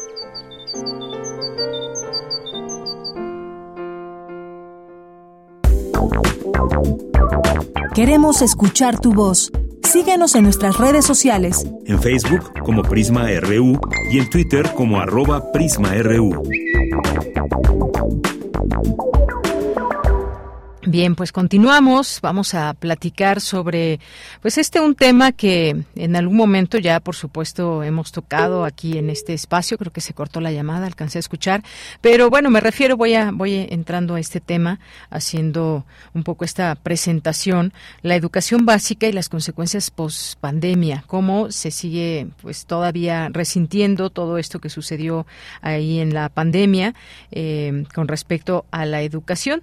Hoy pues bueno, se habla de todo ello, como en otros momentos se ha hecho. Niños que han sido evaluados han caído hasta en 32% de aciertos tras la pandemia. Este confinamiento a causa de la pandemia de COVID-19 pegó al aprovechamiento escolar de los alumnos de educación básica en matemáticas y lectura. Bueno, hay un análisis de la Comisión Nacional para, para Mejora Continua de la Educación que reveló, excepto segundo de primaria, que pasó de panzazo las pruebas de lectura, el resto de los alumnos. Eh, de segundo a sexto de primaria y los de secundaria que estarían reprobados. ¿Por qué es esto? ¿Cómo se da esta situación? No es una buena noticia, por supuesto. Hablemos de ello con Marlene Romo, ya es socióloga y licenciada en Ciencias de la Educación, maestra y doctora en Estudios Latinoamericanos por la UNAM, investigadora desde 2012, eh, está adscrita, investigadora y desde 2012 está adscrita al Colegio de Pedagogía de la Facultad de Filosofía y Letras, donde es profesora de tiempo completo. ¿Qué tal, doctora Marlene Romo? Muy buenas tardes. Muy buenas tardes, muchísimas gracias. Gracias a usted por estar aquí. Si quiere, si quisiéramos hacer un análisis, ¿qué es lo que pasó en la pandemia con la educación, las niñas, los niños? Hoy ya estamos, digamos, en otro momento, en el momento de la pospandemia, pero todo eso que sucedió afectó y todavía se sigue reflejando. ¿Qué es lo que podemos decir como un análisis de todo esto y cómo pues dar pasos hacia, digamos, recuperar eso que se tenía o cuáles son los retos en este momento? Es un tema que todavía tenemos que reflexionar, es un tema de largo aliento. Pasaron muchas cosas durante ese tiempo para pensar la escuela, pensar la educación y pensar las infancias. Primero, México tuvo cerradas las escuelas prácticamente dos años, a nivel básico principalmente, pero podemos incluir hasta nivel superior. Durante ese tiempo se modifican un montón de relaciones. Primero, la crisis de socialización de las niñas, niños, niñez Y segunda, este tiempo limbo, donde pese a esfuerzos de docentes, en algunos casos omisiones de docentes, en otros eh, intentos de acompañamiento de padres de familia, omisiones de acompañamiento de padres de familia y la Secretaría de Educación Pública, que desde mi perspectiva, la, el intento de construir algún tipo de saberes a través de la educación eh, fue poco funcional, ha generado una especie de catástrofe que ya veníamos, eh, digamos, acumulando en el mismo sistema educativo nacional en varios sentidos, ¿no? Decía yo, socialización, pero también podemos estar hablando de la construcción de saberes y algo que a mí me parece muy importante posicionar aquí, porque usted ya dio cifras y datos muy puntuales, la crisis de la atención.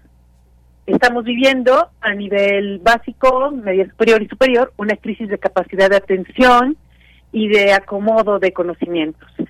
Eh, yo pienso que se, está, se afectó la socialización, se afectó la, una crisis, tenemos una crisis de atención y tenemos vacíos en conocimientos, en conexiones y en abstracciones. De entrada empezaría con eso. Muy bien, pues sí, importante todo esto. Las escuelas prácticamente estuvieron cerradas dos años, ahí con intentos, por supuesto, hubo educación en línea y demás.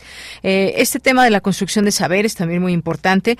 Y, y me detengo en esto, la crisis de, de, de la atención, eh, doctora, muy importante, porque ahora además en estas, esta nueva etapa, digamos, o no nueva, una etapa distinta a la que quizás con la que nosotros fuimos educadas y educados, que no tenía tanto que ver con estas nuevas tecnologías, pero ahora pues esa falta o esa crisis, digamos, de atención. Eh, yo veo que muchas y muchos jóvenes quieren todo muy rápido, eh, ocupan pues cada vez menos tiempo en justamente poner atención, por ejemplo, a un texto, a una lectura, a tomarse esa paciencia con la que se debe tomar el conocimiento, pero es parte, digamos, como de nuestro de nuestro mm, día a día, desafortunadamente. ¿Cómo cómo congeniar entre la tecnología y lo que debe ser también ese tiempo que se debe llevar el conocimiento desde el aula con un docente y una y un estudiante? Sí, toca usted una cosa muy interesante. En el Colegio de Pedagogía de la Facultad de Filosofía y Letras, mis colegas y yo hemos reflexionado mucho sobre la idea de escuela. La escuela es este constructo moderno del siglo XVIII, XIX y sobre todo XX, donde tiene como función, digamos, principal la construcción de ciudadanía. El sujeto público, el sujeto que puede estar entre los distintos para construir vida en común, y la segunda es la capacidad de la construcción de la atención y el desarrollo de las inteligencias. Entonces, este tiempo cerrado, también de tiempo de pandemia, generó en un primer momento una crisis sobre también la escuela, donde usted escuchaba a los medios de comunicación y a algunas eh, personas que desde hace varias décadas llevan anunciando el fin de la escuela, que efectivamente desaparecería, que ahí estaban las tecnologías y que infancias y juventudes podrán ir construyendo su conocimiento, digamos, a la carta.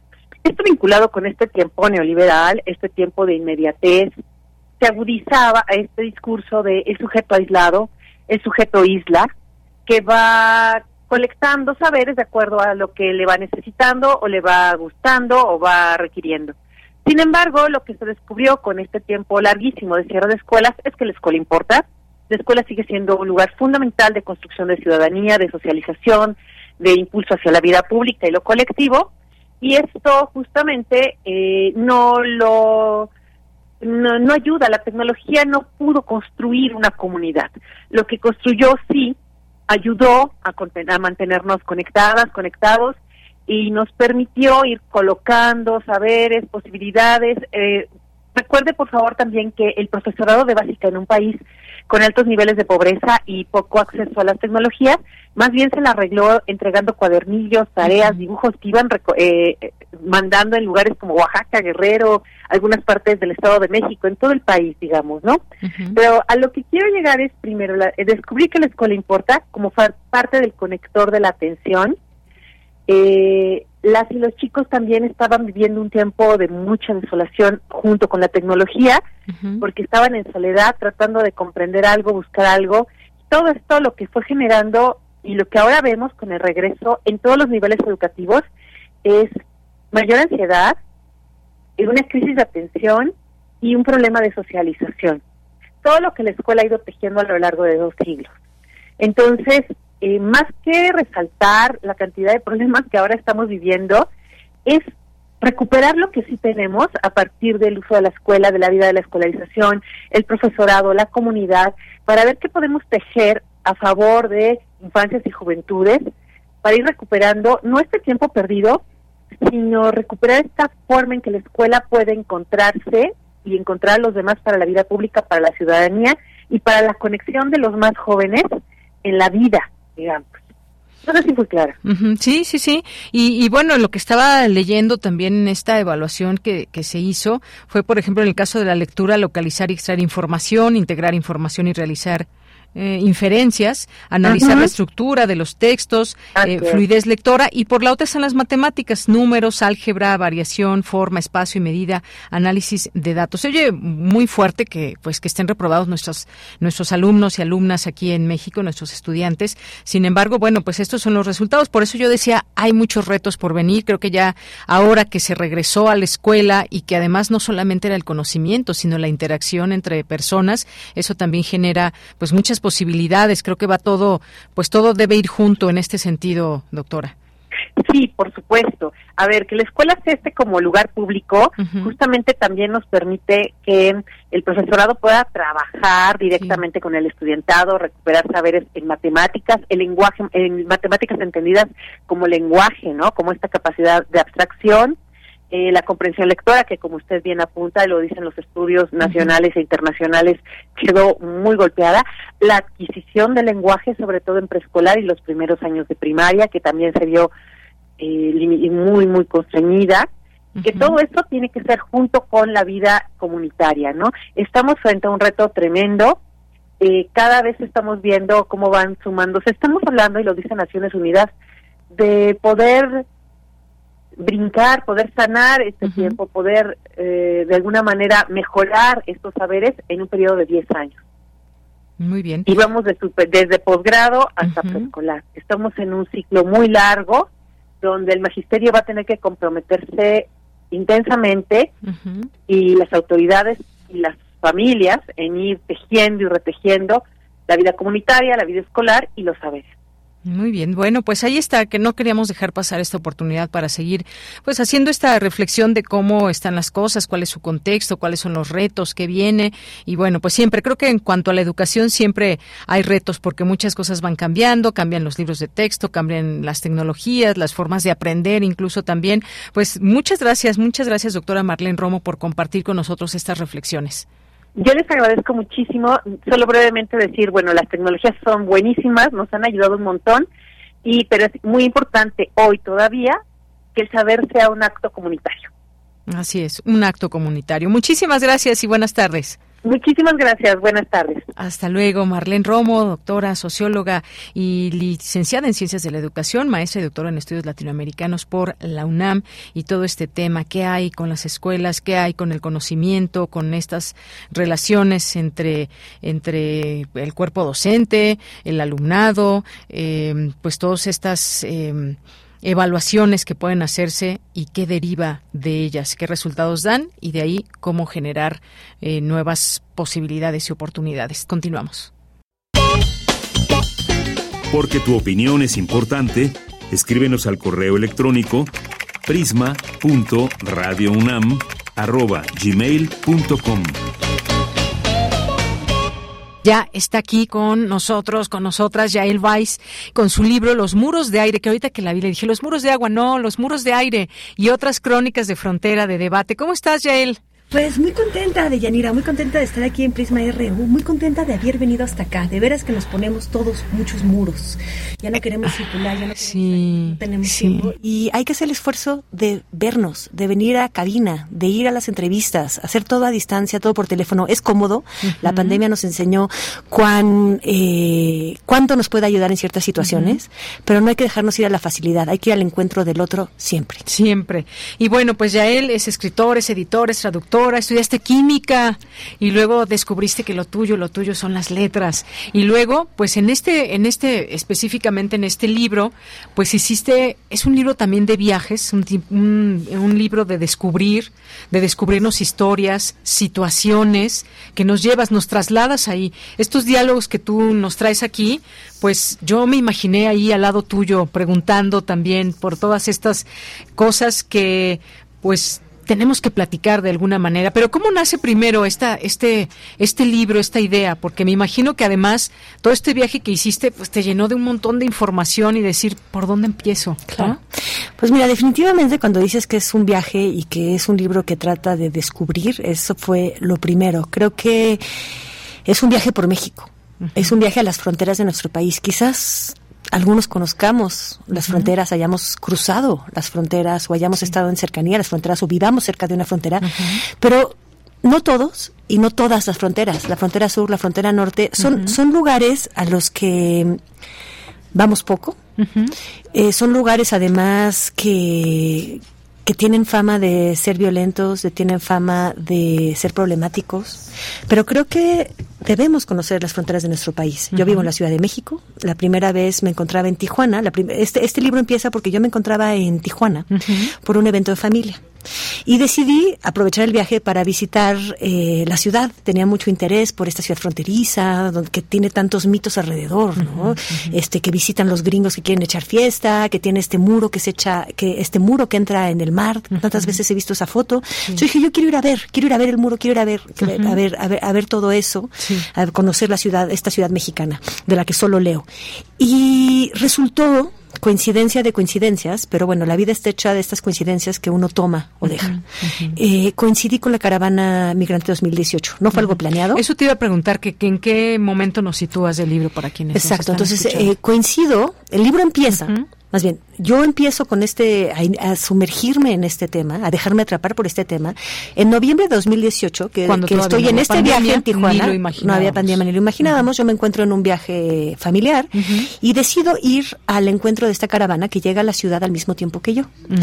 Eh, fui inmediatamente atrapada por la por el drama humano que se vive cuando uno se está desplazando de esta manera. Además era un evento eh, nunca antes visto, o por lo menos sí, nunca antes visto de esa de esa manera. De Tantas esa manera, miles de personas Ajá. caminando juntas, ¿no? Por fin revelándose ante la necesidad de migrar en lo oscuro, de migrar en lo clandestino, de ser el fácil, el, eh, de ser presa fácil para el crimen, ¿no? Esta primera vez, esta primera vez que se que se que se marcha al aire libre, eh, que se que es protegida, la gente es protegida por los medios, protegidas por los ojos del mundo. Me dejé inmediatamente atrapar por las historias, por todo lo que vivía esas personas, como yo decía, estos, estas personas están con su vida a cuestas, están arriesgando el todo por el todo.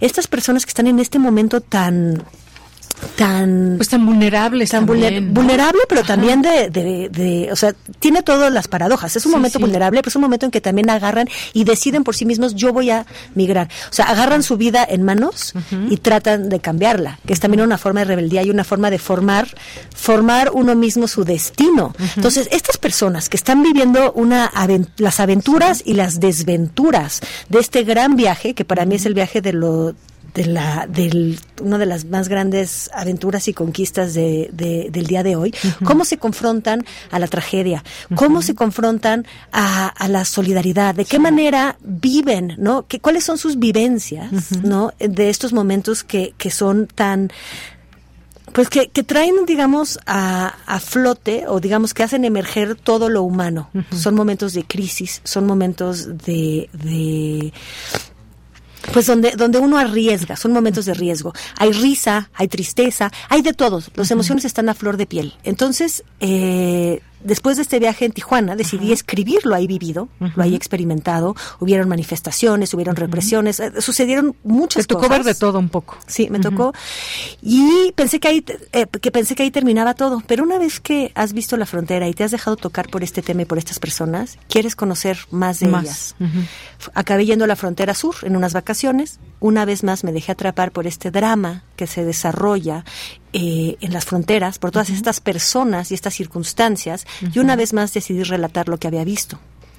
Y a partir de ahí forjé la idea de ir a más ciudades de frontera, las principales puertas de entrada y salida de nuestro país, y una vez más eh, sumergirme, ¿no? dejarme atrapar, ir a ver, ir a dialogar, ir a percibir eh, todo lo que está sucediendo y tratar de traer ese relato, tratar de, en cierto modo, reportarlo, no como se hace un reportaje periodístico, sino como se hace, como uno trae de regreso a casa.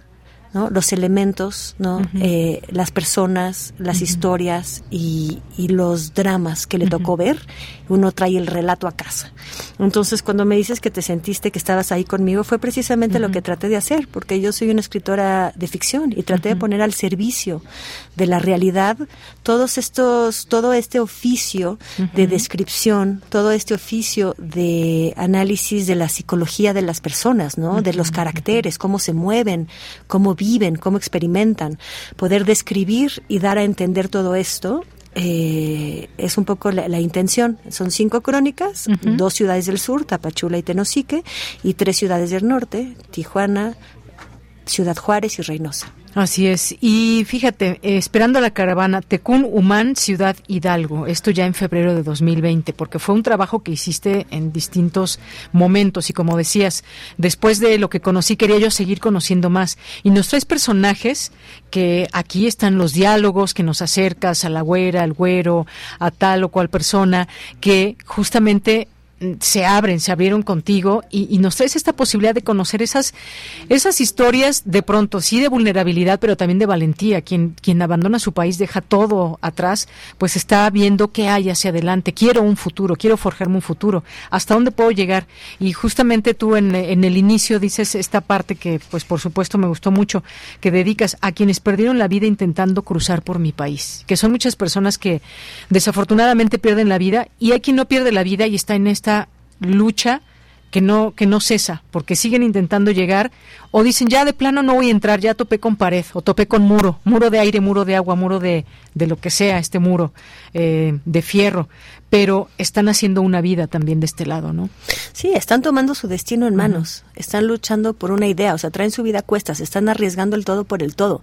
Es lo que los hace personajes tan entrañables, casi novelísticos, o sea, se puede hacer una novela de cada uno de estos personajes. La diferencia es que la novela no hay nada que inventar, ahí están. Yo, este, lo sabes, vengo del relato de ficción, pero en este momento me encontré con que no había nada que inventar. Esto es, le- le- se llama ficcionar. Crónicas de Frontera, pero en realidad son relatos de la realidad.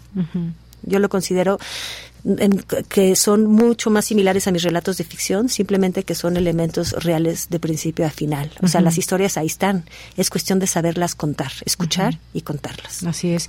Y también los lugares que nos vas describiendo. Ya hablamos de los personajes, los lugares, el clima, de pronto esos calores infernales, eh, los zancudos que inundan por ahí. Entonces, ¿cómo, cómo protegerse de eso? De, de repente, quienes vivimos en la ciudad, vamos a algún lugar y, y somos ahí muy sensibles con los mosquitos y todo, llevamos repelente y demás, pero vivir todo el tiempo con zancudos, con el tema del clima, por ejemplo, pues se puede volver algo también que es parte también de los tantos problemas que enfrenta la población migrante. ¿no?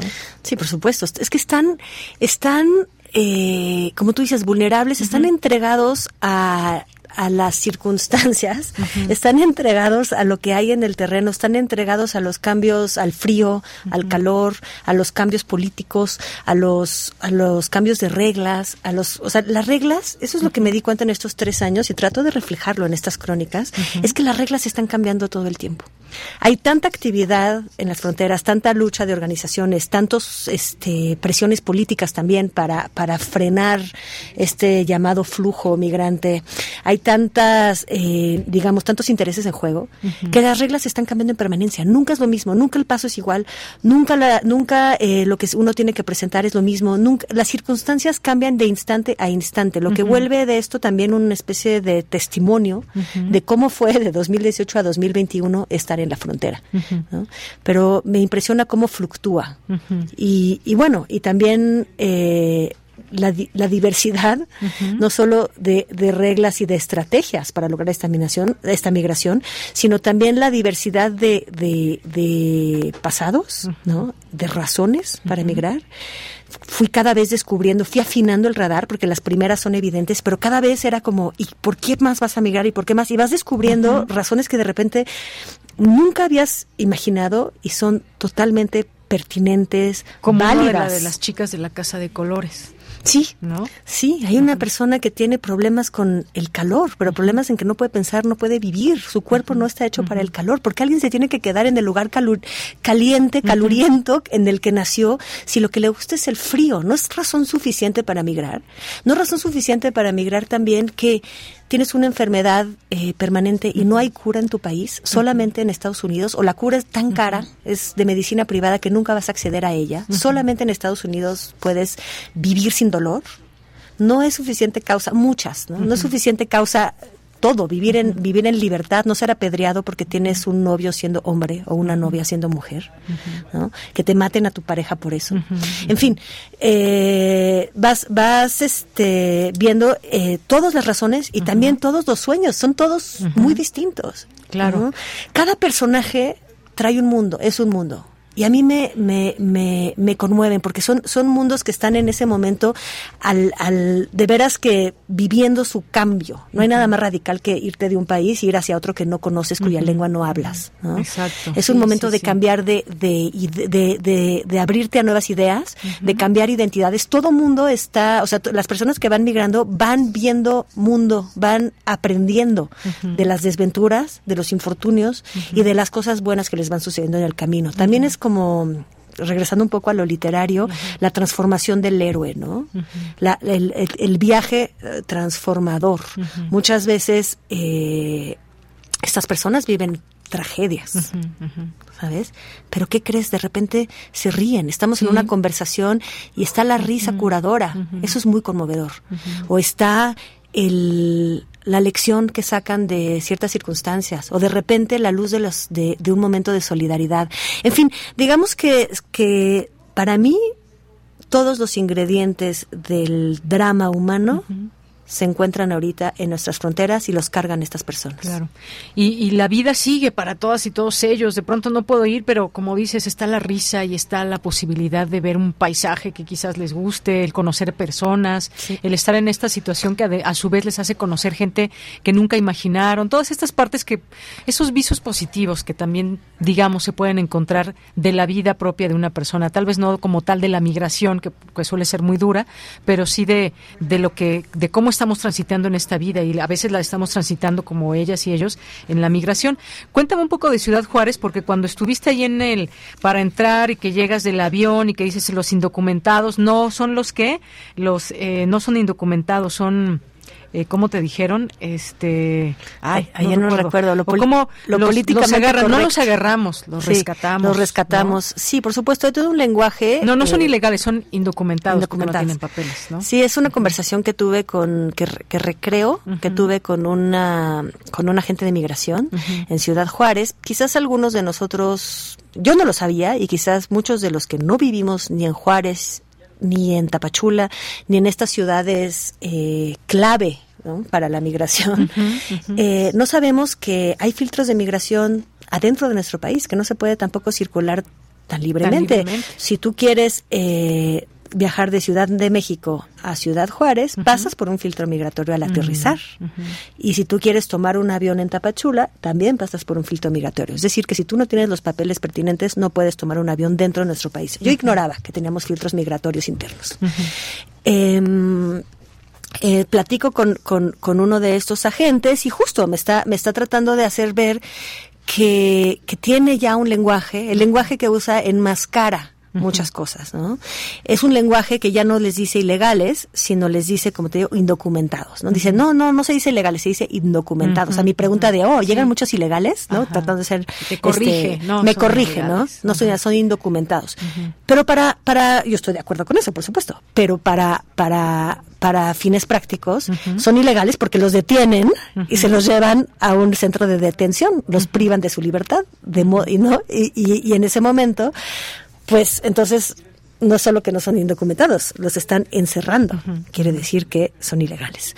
Luego me dice, eh, no, no los estamos deteniendo, los estamos rescatando porque hay demasiados Porque el camino es peligros. peligroso, en fin. Entonces, ahí me entra la duda real. Estas personas tienen el cerebro lavado para poder hacer su, su, su trabajo, porque también hay que ver que los agentes de migración y la policía está formada también de personas con sus paradojas y todo el mundo trata de justificar sus actos pensando que está haciendo lo correcto. Estas personas también están seguras de que están haciendo lo correcto y también se beben palabras. ¿No? También les enseñan en sus cuerpos, eh, este, en sus cuerpos de formación, que, que, que están haciendo un trabajo necesario. Y uno de ellos es de todos los peligros que hay, de cuántos de estos migrantes matan. Ustedes, queridos policías, queridos agentes, los van a rescatar. Entonces, armados de esta palabra, pues se sienten seguramente más este Pero no más crees que- no reivindicados o más rescaten, tranquilos. Ni que los ayuden como lo, lo que pasó en una estación migratoria que hubo un incendio. No queremos que sea ese tipo de rescate. Pero ¿quiénes son ellos para decidir quién van a rescatar? Ellos, los migrantes, saben en qué, a, qué, a qué riesgos se están, se están exponiendo. No necesitamos que los rescaten. Necesitamos que justamente que no, que en vez de quitar a ellos, quitar a los migrantes, detenerlos para que no les pase nada, ¿por qué no mejor hacemos un país seguro, tanto para nosotros mismos, porque lo que, lo que, lo que el crimen que se ceba sobre los migrantes también se ceba sobre los mexicanos, sobre todo los más desprotegidos. ¿Por qué no mejor nos concentramos a hacer de nuestro país un país seguro, en vez de decir, ay no, mejor los detenemos para que De no les pase nada? seguro, ¿no? Sí, Y también de tránsito seguro y de vida segura. Sí, Nuestro sí, país sí. es un país muy violento. Nosotros somos un peligro para el migrante. Los migrantes me decían, me, me dolía, me dolía y me avergonzaba un poco que me dijeran que la entrada a México era una de las, o sea, México era el país que más miedo les daba. Y los migrantes que pasaron por el Darién, que es un lugar donde ves cadáveres en el piso de las personas, o sea, cadáveres eh, pudriéndose al aire libre de las personas que no lograron terminar la travesía, que me dijeran, es que siento el mismo miedo al entrar a México que al entrar al Darién.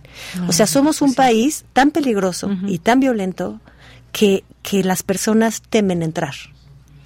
Bien, pues Yael Vais, muchísimas gracias por venir, por contarnos de los muros de aire, que voy, como te decía, a la mitad, pero sé, a ver, disfruto tu relato, por supuesto que también sufro con algunas historias, pero muchas gracias por acercarnos a lo que es este fenómeno desde lo que tú pudiste, eh, pues constatar y platicar con mucha gente que nos, que nos da idea de lo que significa el paso por México y estas fronteras, estos muros de aire y otras crónicas de frontera. Muchísimas gracias. Yo te lo agradezco a ti, te agradezco tu lectura, te agradezco el espacio y espero en efecto que, que, que este relato les permita penetrar en esta esfera, ¿no? De alguna manera, a través de la literatura, vivir la vida de otros. Claro que sí. Yael, muchas gracias.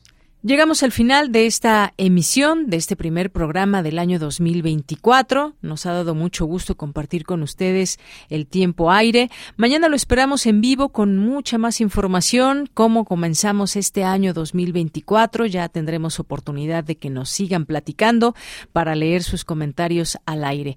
Muchas gracias. Nos escuchamos mañana. Gracias al equipo. Marco Lubián en la producción, Denis Licea en la asistencia y aquí en los micrófonos de Yanira Morán. Hasta mañana. Radio UNAM presentó Prisma RU.